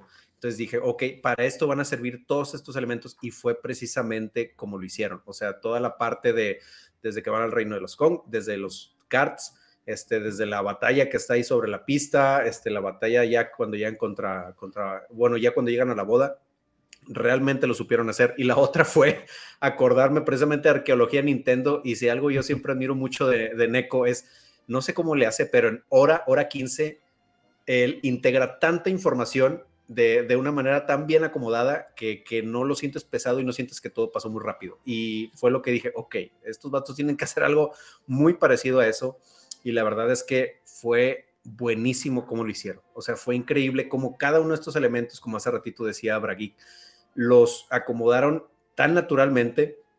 Para mí, yo creo que la única parte, ahora sí ya hablando de la película en secciones, la primera sección, que es la, sección de Brooklyn, donde pues conoces a, a, Mario y Luigi como fontaneros en el mundo humano, vamos a decir, eh, yo considero que esa es la parte un poquito más lenta de la película, porque pues como todo fan, tú dices, vato, ya quiero que estén en Mushroom Kingdom, ya quiero que estén en el Reino Champiñón, ya quiero que salga la princesa, ya quiero que salga Bowser. Entonces esa parte podría parecer pesada, pero está tan llena de referencias en cada cuadro que te lo hace bien eh, alivianado eh, todo, todo esa, toda esa secuencia. O sea, hay tantas cosas a las que mirar. Hace ratito este, veía un cuadro de cuando está Mario eh, pasando primero, este, que van al, primer encargo que tienen o al primer trabajo que les dan. Hay una escena que literalmente simula la, la primera escena del Mario 1, o sea, con, con, este, con esta línea de, de ladrillos este, y los tres este, boxes de, con items y el Goomba, está calcado en, en, en, en, la primera parte de esas escenas. Y también este, el, lo de cuando sale este, el Spike, el abusivo, que también trae aquí la, la etiqueta del Wrecking Crew, este, el, el, cameo de Charles Martinet, que eh, mm. digo, ahí va un spoiler, pero cuando la ven en inglés y que acaban, bueno, para empezar, el cameo de cameos, el Super Mario Bros. Rap, que ya fue una de las escenas donde yo casi, casi me levanto el cine a rapear. Este, y terminando, eh, fue genial, o sea, terminando de ver eso, eh, cuando están hablando Mario y oye, no será muy exagerado el acento italiano, este, y entonces voltean con un plomero que está al lado, que pr prácticamente simula a John Man, la, okay. primera, la primera versión de Mario, y cuando dije, oye, ¿tú qué opinas? Con con Charles Ajá. Martin. Ajá. Sí, ¿tú, ¿tú, qué opinas de, de, este, del acento? Y ya le dice, no, fue genial, wahoo. O sea, y en la voz de inglés es Charles Martin el que hace. En español no, también, es... no. En español no, se ve muy, muy sé. igual. Charles y... Martin habla español, por cierto, pero no, sí sé, si sé. él se habrá trabajado. Para mí se me hizo muy parecida, ¿eh? Yo en español sí lo oí muy diferente. No sé si habrán buscado un, un imitador o algo, pero y yo mira. No sé si, si, yo escuché mal, tenía caca en los oídos, no sé. yo lo oí muy diferente en lo personal. Y el guiño de guiño es eh, ya en la escena final, cuando salga, que él sale eh, John Man, literalmente haciendo John, con el mismo, Ajá, exactamente. Con el mismo estilo de, de, del Mario, de, bueno, del John Man en Donkey Kong. Sí, exactamente. Que es que hasta en esas cosas, porque tú te quedas viendo la, la, los postes en, en la pared. Eh, era lo que yo le decía, que ese era el Rick Dalton en la película, porque te la pasa todo el tiempo así. Sí, ajá, exactamente. O sea, y, y te digo, y, y, no solamente en lo visual, o sea, si le van poniendo atención a la música, aún no, ahí no, hay no. miles y miles y miles de referencias, pero no te la acabas, Mira, o sea. Lo iba a dejar por ahorita, pero lo que hizo Brian Tyler, también es que hay que tener un asunto, entender un asunto. Disculpa que te esté interrumpiendo. Dale, así. dale, dale Bueno, entonces tú tienes un compositor como Brian Tyler, que ese tigre ha estado en, todo. Sí. Eh, desde Malver a películas Rambo, Predator y todo. Un sí. Eh, la saga Fast and Furious, los Final Destination, en fin. Tú tienes un compositor que de una larga data y lo pones en contacto con un legado musical tan rico como el que ha generado Koji Kondo, obligado a algo de, o sea habría que tener Kondo también trabajó ahí sí, eh, eh, creo que en la parte de, supervisión. Pero el asunto es que tú tienes que ser muy mal compositor para que a ti de esa mezcla no te salga algo, tan brillante como esa banda sonora. No, que al ratito con, eh, platicaremos en, en, profundidad de la música, porque es, es genial el trabajo de Brian Tyler. ¿Qué vas a decir tú, Brian? De la música, vamos a dejarlo para la música. Ah, bueno, sí, para eh, ahorita, no, para ahorita. Eh, no, si quieren, abórdenlo ahora para que el tiempo no, no nos pise ahorita. Ah, bueno, todavía, no termino con lo de... Sí, no, bueno, pues dale, termina y le devuelve la, la pelota a Bragg. Sí. bueno, yo diré algo breve. Para... Ajá, bueno, y luego ya te digo, pero aún en esa parte sale Paulín, este, como la alcaldesa de Brooklyn. Este, a mí se me hizo como, un guiño, como un guiño, ajá, como un guiño a la película, este, la, noventera, cuando caen en esta sección de la alcantarilla, que ellos dicen, achis, y este lugar, eh, se ve que hace años nadie pasa por aquí. O sea, porque se me hizo muy parecido a cómo Mario Luigi de esa película noventera pasan al reino champiñón, entonces como dije, mm, se me hizo muy, muy de guiño a, esa película. Luego, pues obviamente ya cuando pasan a, la parte del, reino champiñón, que nada más en ese recorrido de Mario al, pueblo de los honguitos, estás voltea y voltea a todos lados porque hay como mil referencias en, cada esquina de ese lugar. Eh, la verdad es que está, está buenísimo. Este, ya cuando llegan al castillo de, Peach, o sea, de buenísima la entrada, porque ahorita que les decía con los Toads, los Toads canallones, este, luego ya, ya cuando se, se conoce con, ya, ya, cuando se conocen Peach y Mario, o sea, está buenísimo. Eh, me encantó cómo hilaron, te digo, ya, ya ahora sí rellenando esta parte de, de, la, de la historia, cómo hilaron con el Reino Kong, la verdad es que se me hizo excelente cómo, cómo conectaron el Reino Kong, que era también una de las cosas que me preocupaba. y Donkey Kong aquí en una película de Mario, ¿qué, qué onda? Pero no, o sea, y desde el primer momento en que empecé a escuchar las composiciones de mis queridísimos David Wise y Grant Kirchhoff ahí en la película, dije, no, no, no, qué genial la, la parte de la pelea de, de Donkey con Mario, que pues prácticamente ahí me pusieron este, cómo va a ser la película de Smash Bros. Si es que la hacen, prácticamente ahí está. Tienen que este, hacerla, tienen que hacerla. Yo no sé a quién hay que agacharse y hacerle golo golo, pero hay que hacerla. película. Increíble, ver a toda la banda de, los Donkey Kong Country, a Didi Dixie, este, a, Cranky, a, todos, este, eh, fue... Ya que tú mencionas eso, perdón, me extrañó que no apareciera eh, Funky Kong. Apareció hasta el de la gorra, y no lo, o yo no sé si que yo no lo vi, pero no apareció. Yo pensé, de, o sea, cuando salió el, Kong este, el que los lleva primero con el, que grita yo dije, mm, aquí debió haber, aparecido este funky, Sí. sí. me faltó Funky, pero no, también otro momentazo cuando suena el DK Rap, no, no, no, en serio, o sea, yo me iba a parar a, rapear el DK Rap ahí en el cine, increíble. Este, y pues ya después toda la secuencia de los cards que me encantó esta, esta onda de decir, eh, los Kong y por ejemplo Bowser son los que tienen la tecnología en este mundo para diseñar los karts, son los que tienen las pistas, son los que organizan, las carreritas de karts.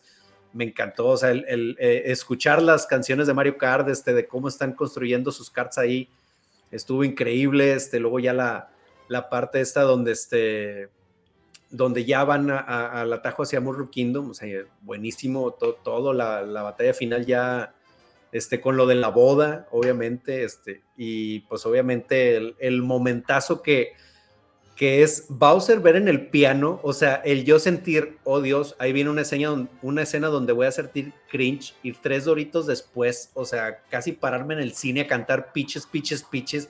Y dije, no, no, o sea, ¿cómo pudieron haber hecho una escena que, que era un peligro, que, que, te diera cringe? Pero cómo lo hicieron genial y de, de verdad, o sea, si pueden, vayan a verla, obviamente, véanla en las dos, en las dos partes, tanto en español latino como, como, en, como en inglés, pero vean en inglés para que escuchen el gran y genial trabajo que hizo Jack Black al poner a cantar a Bowser y al darle una personalidad que, que pues no le habíamos visto a Bowser. A la gente le encantó. increíble, o sea, es, el momento que se roba la película y pues obviamente yo creo que lo único que me sacó de onda, pero que a mucha gente también le, divirtió, este, es este, la parte del Luma, del Luma depresivo. a, mucha, a, mí me encantó. Ya, deja de deprimirnos. A mí me encantó. Es que, Pobre Luma, Rosalina. Dije, ¿dónde estará fulano? Yo, dije, hay muchos niños en esta sala exponiéndolos a la depresión tan temprano. mira, hubieron, muertes en esa película, ¿eh? Cuando está el, mono con la gafa eh, llevándoselo que un mono se trae y, el carro explota y mi hermano no miraba. Explotó el carro, no pareció lo que ni nada.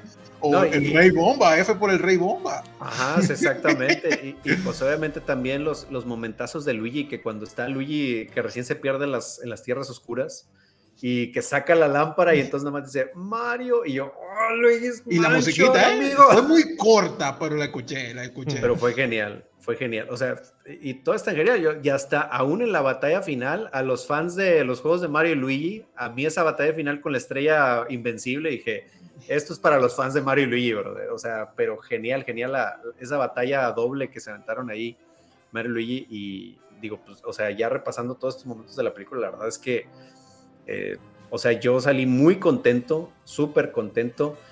Eh, respecto a lo de la profundidad de la historia, o sea, yo esto lo equiparo a cada que sale un, juego de Mario, brother. O sea, cada que sale un juego de Mario es exactamente las mismas críticas, pero del lado de los videojuegos. Es otra vez Mario rescatando a Peach, la misma historia, este, ya no se sabe en otra, no hay desarrollo de personajes y pues, amigo, esto es un Mario Bros.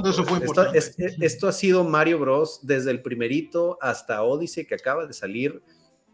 O sea, yo no sé qué esperaban, yo no sé si esperaban este, la lista de Schindler o, qué onda, este, pero esto es, o sea, de verdad, o sea, a, toda la gente que no está tan familiarizada con, con, los juegos de Mario, lo que vieron en la película, eso es lo que van a ver en los juegos, o sea, y por eso es que yo les aplaudo mucho cómo tan naturalmente y tan orgánicamente hilaron todo ese bonche de referencias y de elementos para rellenar precisamente la simpleza de la historia de Mario. O sea, y que, le dieron todo un recorrido a lo que es pasar los ocho mundos eh, cuando tú estás eh, jugando el juego. O sea, a mí me, encantó eso, o sea, me encantó la película, yo salí súper contento, o sea, ya la vi dos veces y no sé cuántas veces la voy a terminar viendo, eh, pero la verdad estoy súper contento. O sea, yo sinceramente sí le doy un, nueve y medio, o sea, y porque todavía hay cosas que, que se pueden hacer mejor. Y yo sé que, pues obviamente ya en la segunda película este, van a seguir desarrollando más cosas. Hay muchísimos elementos de Mario de dónde agarrar. O sea, esto, esto tienen para hacer como 10, 20 películas de Mario, brother. O sea, y, de verdad es, es genial. O sea, a mí me encantó el, el trabajo y, y es una película que se merece totalmente los resultados que está teniendo, o sea, totalmente, o sea, es una película que puede disfrutar un fan, un no fan, nosotros que estamos de ya adultos jugando los Mario desde hace mucho, hasta los niños que, recién están conociendo Mario o que ya son fans de Mario, o sea, es, una película que, que, te va a entretener y que te va a gustar y que vas a disfrutar, o sea, no creo que salgas con un mal sabor de boca del cine, o sea, está muy, muy buena. Bueno, eh, yo brevemente para no apuntar mucho, o sea, y redundar en lo mismo. Cuando salieron las reseñas, yo escuchándola, yo entendí por dónde venía la cosa. Y es verdad que mucha gente se puso un poco nervioso con el tema de la crítica. Y a mí en particular me preocupaba más el aspecto de que fuera como afectarle en la taquilla, pero obviamente a, la gente eso le valió tres pitos, porque al uno leer la crítica se daba cuenta de que, ah, bueno, el, parece que el problema más grande es que está hecho por ya sabíamos. Y también creo, no creo que sea como muy descabellado lo de que a Disney, por ejemplo, porque sabemos que Disney tiene mucha gente en los medios, porque esas, esas notas en, o sea, Quantum Mania, una película tirando a regularcito y tú veías eh, las, críticas iniciales y demás que la ponían como, como lo más alto hasta que el boca a boca terminó de, de reventarlo. Pero fuera de eso, yo entendí más o menos por dónde venía la cosa y dije, bueno, yo me imagino que es una película que está llena de fanservice y eso es lo que yo quiero. Y efectivamente eso fue lo que recibí y también, como han mencionado ustedes, el tema no es solamente que te van a meter referencia, referencia, referencia, sino que está, o sea, te las, te las ponen, pero no de forma inorgánica. Que eso era lo que yo tenía miedo, que solamente fuera, ah, bueno, y ahora pasamos a esto, y luego a esto, y luego a esto, y referencia y referencia, y no hay el hilo conductor que hay es mm, simplísimo, pero las cosas que te van mostrando definitivamente eh, es que no, o sea, es una, una película basada en Mario, no, se necesitaba más. y yo, particularmente por eso, ya saltando eh, en la misma onda, yo le doy un 8 redondo y o sea, como fan, la puntuación sería más alta, pero realmente sí entiendo que quizás, a pesar de que, como bien decía, no tiene que ser el padrino, ni, ni, The Shining, ni, ni, ni Shawshank Redemption, pero creo que quizás en, la, en, una, en una secuela se le puede abundar más un poco y darle otros matices a los personajes, porque tampoco es que uno quiere que Mario tenga depresión y se vuelve alcohólico y después se vuelve un antihéroe, no, nada, sino una, una historia eh, familiar, pero con un poquito más de sustancia. Sí, yo también siento que este fenómeno está agarrando en curva a los críticos, o sea, porque realmente estas películas de videojuego que salen bien es un fenómeno muy reciente, bro, que hasta nosotros nos está sorprendiendo, hasta nosotros los fans. Entonces yo también pienso que, te digo, como en su momento a los críticos los sacó de onda, oye, estas películas de cómics sí están saliendo bien y a la gente sí le están gustando. Yo creo que esto mismo está pasando ahora, porque mm. ahora, okay, ahora sí están saliendo películas de videos que sí funcionan y que sí le están gustando a la gente y realmente sí los están pescando un poquito descolocados a, a la crítica. Entonces yo espero que conforme este fenómeno se vaya estandarizando más, eh, pues ya los críticos vayan eh, cambiando un poquito la perspectiva y vayan analizándolo, como decían hace rato, en función mm. del juego. O sea, a esto no hay que agregarle más, como decías hace ratito. O sea, simplemente pon la trama del juego como está, porque ya tiene muchos fans y lo que quieren es, es verlo, eh, ver el juego, brother. O sea, no le tienes que agregar mm. cosas, no le tienes que poner los típicos este, protagonistas humanos venidos de Nueva York o de Arkansas. Este, o sea, es la historia del juego y, y ya. Entonces, yo siento que también va por ese lado. Bueno, eh, para que vayamos cerrando entonces, ¿qué querían comentar de la música? No, pues la verdad es que gran y enorme trabajo de, Brian Tyler. O sea, es, es increíble como decías, o sea, si hablamos de hilar referencias de manera natural y de muy buena y en muy buena secuencia, es, increíble, o sea, el ponerle atención a la música y ver cómo naturalmente junto al score original de la película, que también es súper bueno, es muy bueno el score original, pero cómo eso poco a poquito te va llevando a, ah, la canción de Mario 1, la de Mario 3, la de Super Mario Odyssey, este, la de Mario Galaxy. Este, ah, en los momentos exactos donde suena, la de Mario World, eh, o sea, es increíble cómo van hilando ese score de manera muy buena este, cómo va sonando toda la música tan bien, de verdad que son, son cosas que también te forman parte de lo que te emociona y de lo que te, te encanta de la música y, pues ver como veíamos hace ratito este todo el trabajo que ha hecho eh, Brian Tyler la verdad es que es muy bueno y se demuestra en, lo bien que trabajaron el score en, Super Mario Bros. Movie o sea y digo ahorita eh, ya está disponible en, Spotify, ya me lo aventé todo en Spotify también y es un gran placer este cómo, cómo suenan las canciones. Me encantaron todas las canciones este, que ya son de música comercial que pusieron. De verdad es que están puestas también en, en el momento correcto, o sea, todas esas canciones ochenteras que, que pues obviamente te llevan a, a, a esas épocas y te llevan a la época en la que sale el juego, de verdad que están buenísimas, o sea, tanto el score como las canciones de Mario, como estas canciones, este, eh, ya más de, de, rockeronas que pusieron, no, la verdad es que es, increíble, o sea, está muy, muy bien hecho el, sonido de, la película. ¿Y tú, Bragi? Mira, yo, para mí, lo mejor de la película fue la banda sonora. Para, personalmente, para mí eso fue lo favorito. Sobre todo, señores, tienen que ir al cine, porque que ahí es que se disfruta esa, o sea, lleva, la música de Mario llevada a un aspecto cinematográfico, como un gran evento y eso, así el tipo lo captura muy bien. Y como tú decías, que la música, eh, cómo la va bailando y cómo suenan en momentos ideales. En la parte de, Luigi suena eh, ligeramente un, arreglito de, de, Luigi's Mansion. Eh, en la parte que Mario usa la, el, eso mismo que aparece en la imagen, el Mario Mapache, pues suena algo de Mario Bros 3. Y, y cómo conocen el, el, al, no el juego nada más, sino el público. Porque, por ejemplo, los créditos que se van dando muchas canciones, eh, aparece eh, Ghosty Garden, que es una canción que Nintendo, o sea, hicieron en Mario Galaxy, pero no es la canción principal.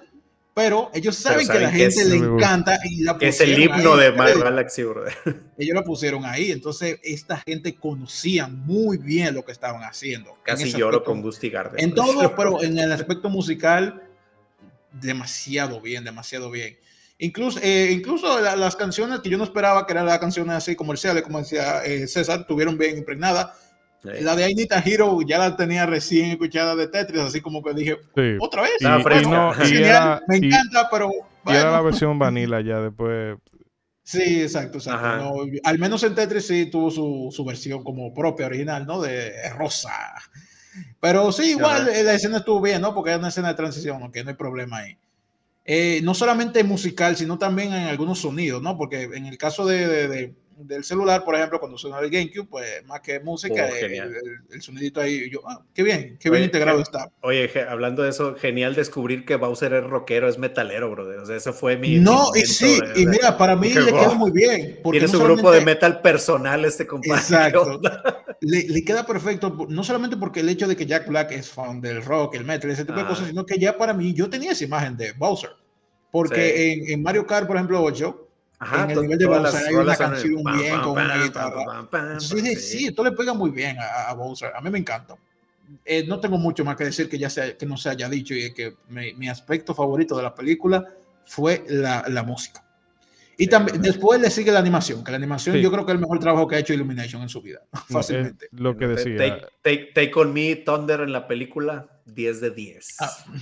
El el trabajo, o sea, musicalmente tremendísimo, los guiños, porque eso era...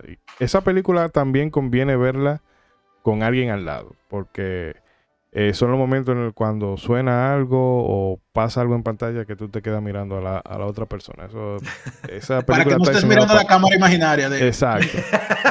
Pero mira, eh, mi hermano y yo tuvimos, ya que tú mencionaste la de la mirada, yo tuve muchas, muchísimas miradas con mi hermano ahí. También estaba mi hermana ahí. Ella, mm. ella no es igual de intensa como nosotros jugando juegos, pero sí, siempre jugó Mario.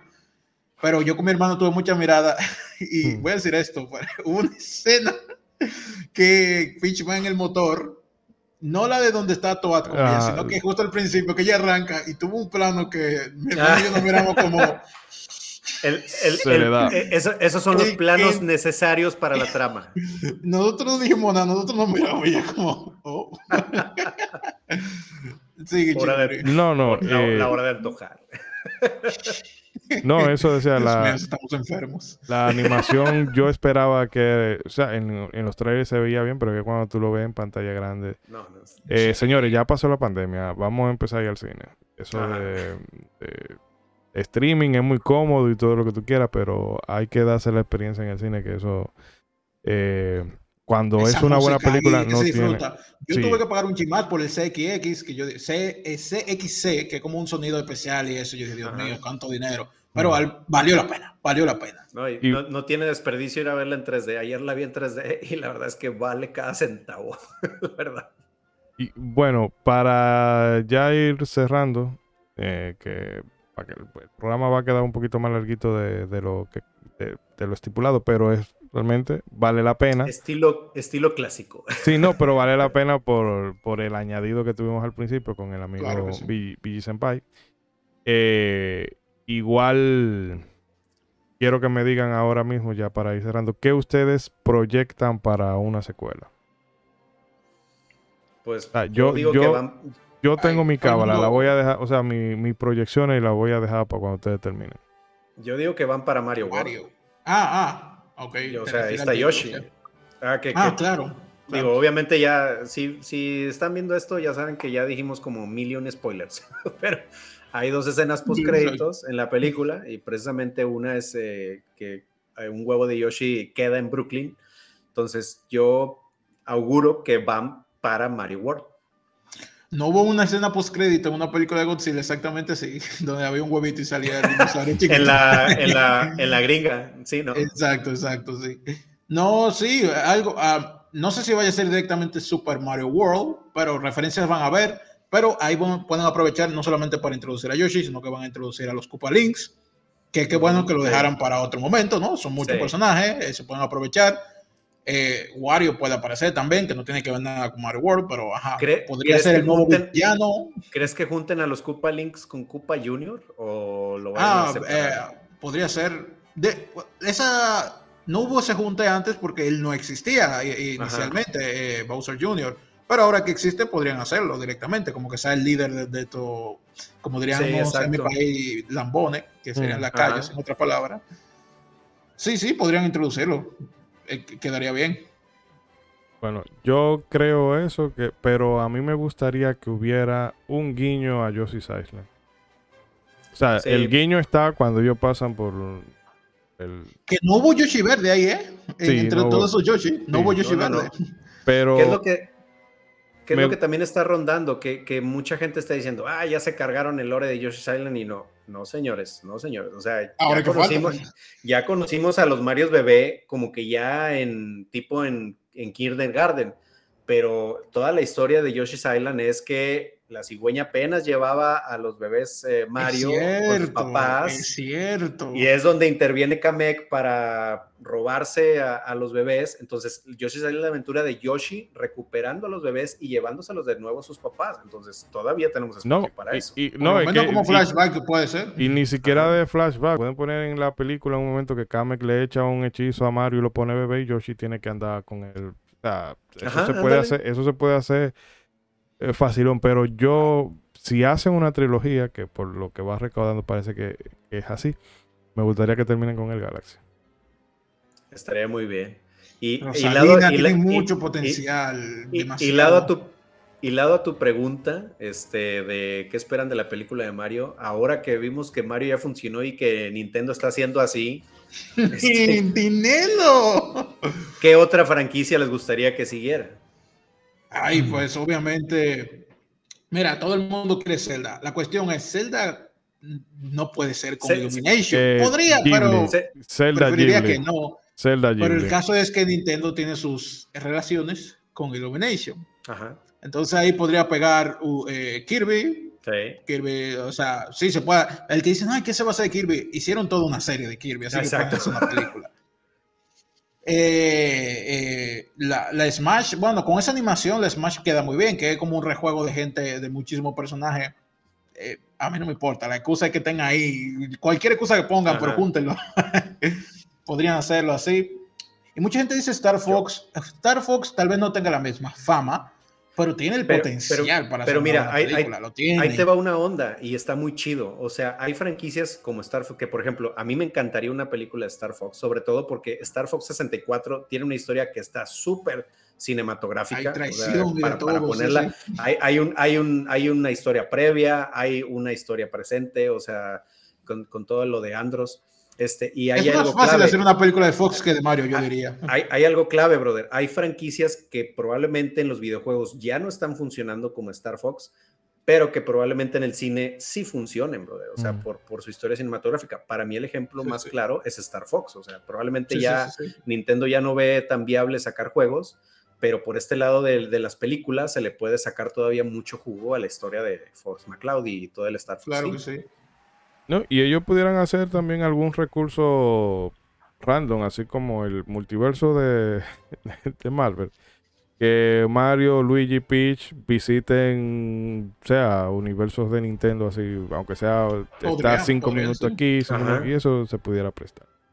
Pero, que sí da pie, que sí da pie por ah. la línea que, que, dice Peach después de que le, platica que vino de otro lado, le dice, pues es que aquí hay muchas galaxias y muchos mundos. sí, eso iba a decir yo. Que una es también la secuela. Que, la secuela, una referencia a Odyssey, pero también a mí me dice que hay muchos mundos de Nintendo ahí alrededor. Ah, también. Ah, yo lo vi más como Galaxy, pero sí, sí, también. No, que decía que precisamente ahora que la menciona Peach, y que otra cosa que se podrían explorar son cosas mismas planteadas en esta película, como lo es Peach en su pasado. En el juego, en los juegos nunca como que se ha hablado. Y el hecho de que ella viniera, cómo, cómo se crió, cómo la volvieron sobre eso, de dónde viene ella, quiénes son sus padres, eso se podría explotar también. Sí, exactamente. Pero bueno, señores, lo que no podemos eh, seguir explotando ¿Y Daisy, ¿dónde está Daisy, es, eh? es eh, la paciencia y el tiempo de la gente. Así que nada, vamos parqueándolo por aquí. Sí, sí, ya. Con comentario de, de cierre. a la gente, disculpe, aunque igual no fueron muchos comentarios. De hecho, Ferseo comentó, pero oh, dijo que se va a aguantar a que, el, a que, la vea la película para y Pablo, eh, Pablo Naop también. había comentado algo de que la película tiene oportunidades de mejora, pero que es un paso en la dirección correcta. Y también al amigo Cruz Link, que había comentado de que la película era, era una bestialidad. Eh, o sea, también el fan celdero en Twitter también nos, nos este, comentó ahí de que cool, que espera el episodio, así que esperamos que te guste. Sí, disculpen que no hayamos no nos hayamos detenido a leer los comentarios eh, de forma más pausada, pero y también mandarle brevemente un saludo a Edgar Calderón y a la demás gente que oh, se pasan siempre por, por el chat activo desde que empezamos. Pero bueno, muchachos, vamos cerrando. Eh, ¿Despidan? Ah, bueno, bueno, va, eh, le doy yo. Eh, pues la verdad es que me, me, encantó la película, estoy muy contento. Este, me encantó que la película realmente no pretendió ser más de lo que es, o sea, que es la historia de Mario. Me encantó recordar como esta época de las caricaturas noventeras que veíamos en la que la caricatura no pretendía darte una lección ni regañarte, sino que como que durante la trama de la caricatura medio te daba a entender una lección y luego ya al último te daba esa moraleja, la típica de, y este consejo te doy porque Popeye Marino soy yo. Este, y recuerden amigos, eh, no sé qué, y, soy Jimán y hasta luego, o sea, realmente no pretendía nada, entretenerte y darte una lección. Entonces, para mí esta película agarra esas bases de nuestras caricaturas noventeras este, y lo ejecuta muy bien me encantó. Y, digo que, que, sí da una lección ahí entre, eh, como que entrelazada, porque también una escena que me encantó mucho es esta escena en la que ya está eh, Bowser contra Mario al final en, Brooklyn y ya tienen todo golpeado a Mario y Mario está ahí en ese café todo golpeado y ya sintiendo así de que, pero ¿qué estoy haciendo? O sea, y, luego ya ve el comercial de, que hicieron con, con Luigi, que ellos dicen, oye, pues es que todos y Luigi cuentan conmigo, brother. O sea, no importa lo golpeado que estoy, tengo que levantarme. O sea, y a mí me encanta mucho cómo ponen a Mario este, como este cuate con su sentido heroico y del deber y con esta onda de nunca rendirse, o sea, de, a pesar de que todo mundo le dice que lo que está haciendo está mal, que mejor se quede en su zona de confort, este, que no se arriesgue, que, que porque siempre va contra gente que está más grande que él, como aún este, en la película, pues sus papás eh, no creen en él, pero aún eh, Mario como personaje dice, pues yo no me quiero rendir, yo quiero salir adelante y yo quiero arriesgarme a, encontrar algo bueno. Y como ya a través de Peach, que es la que le dice, oye, de verdad, nunca sabes cómo rendirte, o sea, y eso está bien. Y como ya hasta ese momento Mario dice, ¿sabes qué? Nunca lo había visto como una cualidad, porque todo el mundo, todo mundo me lo criticaba y siempre me lo hacía ver como es un necio, soy un necio soñador, pero la neta, o sea, e, es una es una virtud que en realidad tiene Mario. O sea, y a mí me encantó, me encantó mucho que está totalmente coronado en esta escena que les acabo de platicar, porque pues tanto para los adultos que ahora adultos que estamos viendo esta película como para los niños es una gran lección, o sea, para los niños es obviamente de nunca rendirse sin importar los obstáculos con los que te topes y para uno de adulto pues obviamente es pues obviamente probablemente estás en una situación en la que no es la favorable, probablemente un proyecto que, que tú estás emprendiendo no va como tú querías, este, probablemente la gente también te está llamando necio o soñador por no quedarte en tu zona de confort o en tu lugar estable, pero pues la lección es, pues no te rindas, brother, o sea, no te rindas y no importa el tamaño de lo que te estés enfrentando, pues tú puedes. Y vale más la pena arriesgarse y darle para adelante que, rendirse. entonces, a, mí me encantó, o sea, me encantó cómo impregnaron a Mario de, de este sentimiento, o sea, cómo van hilando esta lección. Y no, no, o para mí es, eso fue un punto muy, muy bonito, muy padre en la película y que, que pues obviamente nos deja una lección muy, muy chida a todos. Y pues amigos, o sea, a mí esta película me cumplió, estoy súper feliz, estoy súper contento con el resultado y obviamente tengo mucha expectativa de lo que se pueda hacer con la franquicia de Mario y con todas las franquicias de Nintendo y con todas las compañías que se vayan a sumar, o sea, porque ahorita estamos diciendo Nintendo, pero está Mega Man, está Pac-Man, está Contra, están todas las sagas de videojuegos que tenemos, Street Fighter, este, ajá, o sea, que, eh, si no fue Lionsgate ya tiene los derechos. Sí, exactamente. Entonces, amigos, esperemos que este sea el comienzo de una era muy bonita de películas de videojuegos este, que vayan a funcionar. Que ahí agradecimiento especial a quienes les tocó picar piedra, que es Detective Pikachu y Sonic. O sea, son los que le tocó abrir camino y es por lo que tenemos una película tan buena como, como esta, como la de Mario. Entonces, súper contento y con mucha expectativa de lo que vaya a venir. Y bueno, en el caso tuyo, Bragi. Bueno, yo comparto la mayoría de lo que dijo César, de, que esta película fue todo lo que tenía que ser, no, no pones a inventar con otra cosa. Y, a mí me dejó súper, súper conforme. Veo un gran futuro para las películas, no solo de Mario, sino de los videojuegos también. Veo un, amanecer en este, en, este segundo, en este segundo siglo del año, siglo no, perdón, eh, década. Sería la tercera, sería la tercera, sí, no, no la Ajá.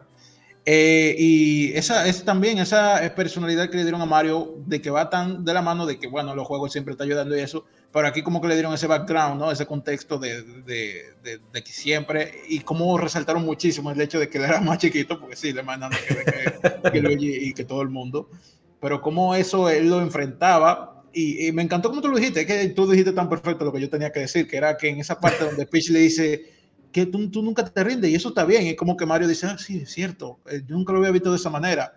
Entonces, es, es, perfecto eso, es perfecto para él y, ya, ya como que establece la personalidad para la siguiente película, ¿no? del juego. ¿Por qué Mario va a ayudar a estas personas? Bueno, porque ya él se, se consolidó como una, una, persona heroica. Y esas lecciones de nunca te rindas, muchos dirán, ay, pero que eso es lo típico, lo que siempre dicen, es, no, no está mal, porque esa es una de las lecciones más importantes que tú puedes tener en la vida. Y una película, Tal vez sea algo más simple, más y una película enfocada, enfocada más que nada para los más jóvenes, o sea, no joda a la gente. Pero es que ni siquiera para jóvenes, o sea, para un adulto, o sea, yo entiendo tu punto y sí es cierto, pero lo que quiero decir es que incluso para una persona más adulta eso aplica. Y creo que más que para cualquier otra, más que para un niño, para un adulto. Sí, o sea, tenemos, a, tenemos a Mario al que le dicen, ¿por qué te saliste de tu trabajo estable para poner tu emprendimiento? Y le dice, pues porque quiero algo mejor. Exactamente. Entonces, eh, solo puedo decir que estoy muy, muy feliz, muy feliz, de verdad. Y, después de hacer este podcast, creo que me, más aún, no sé. Sí. Creo compartir la felicidad con tantas personas, sí, me, me encanta. Qué bien. Espero que los que están aquí hayan disfrutado tanto como yo de hablar de este episodio. ¿Y usted, señor Ishidori? No, yo solamente voy a redondear diciendo que en efecto, en efecto la película está hecha pensando en dos públicos, en los más jóvenes y en los más fan, y creo que para los dos eh, cumple.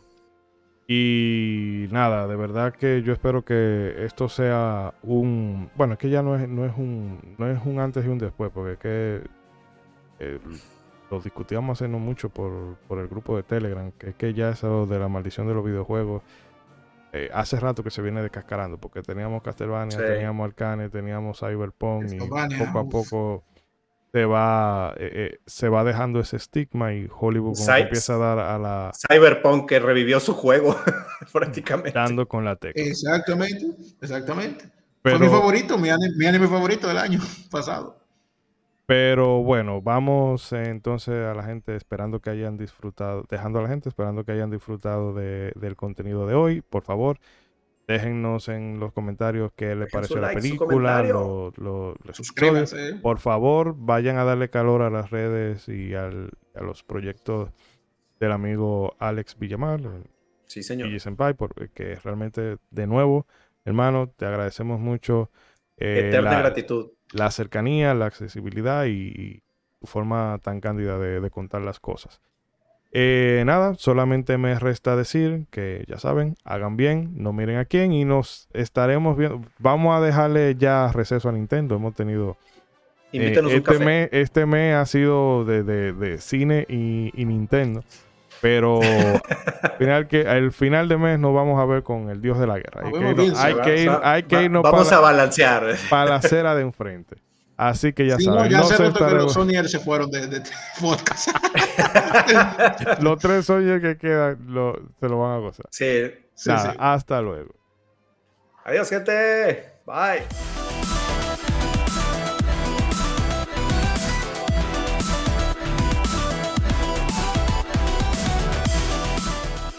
Modo 7 Podcast. Un espacio dedicado a lo mejor del videojuego retro y no tan retro.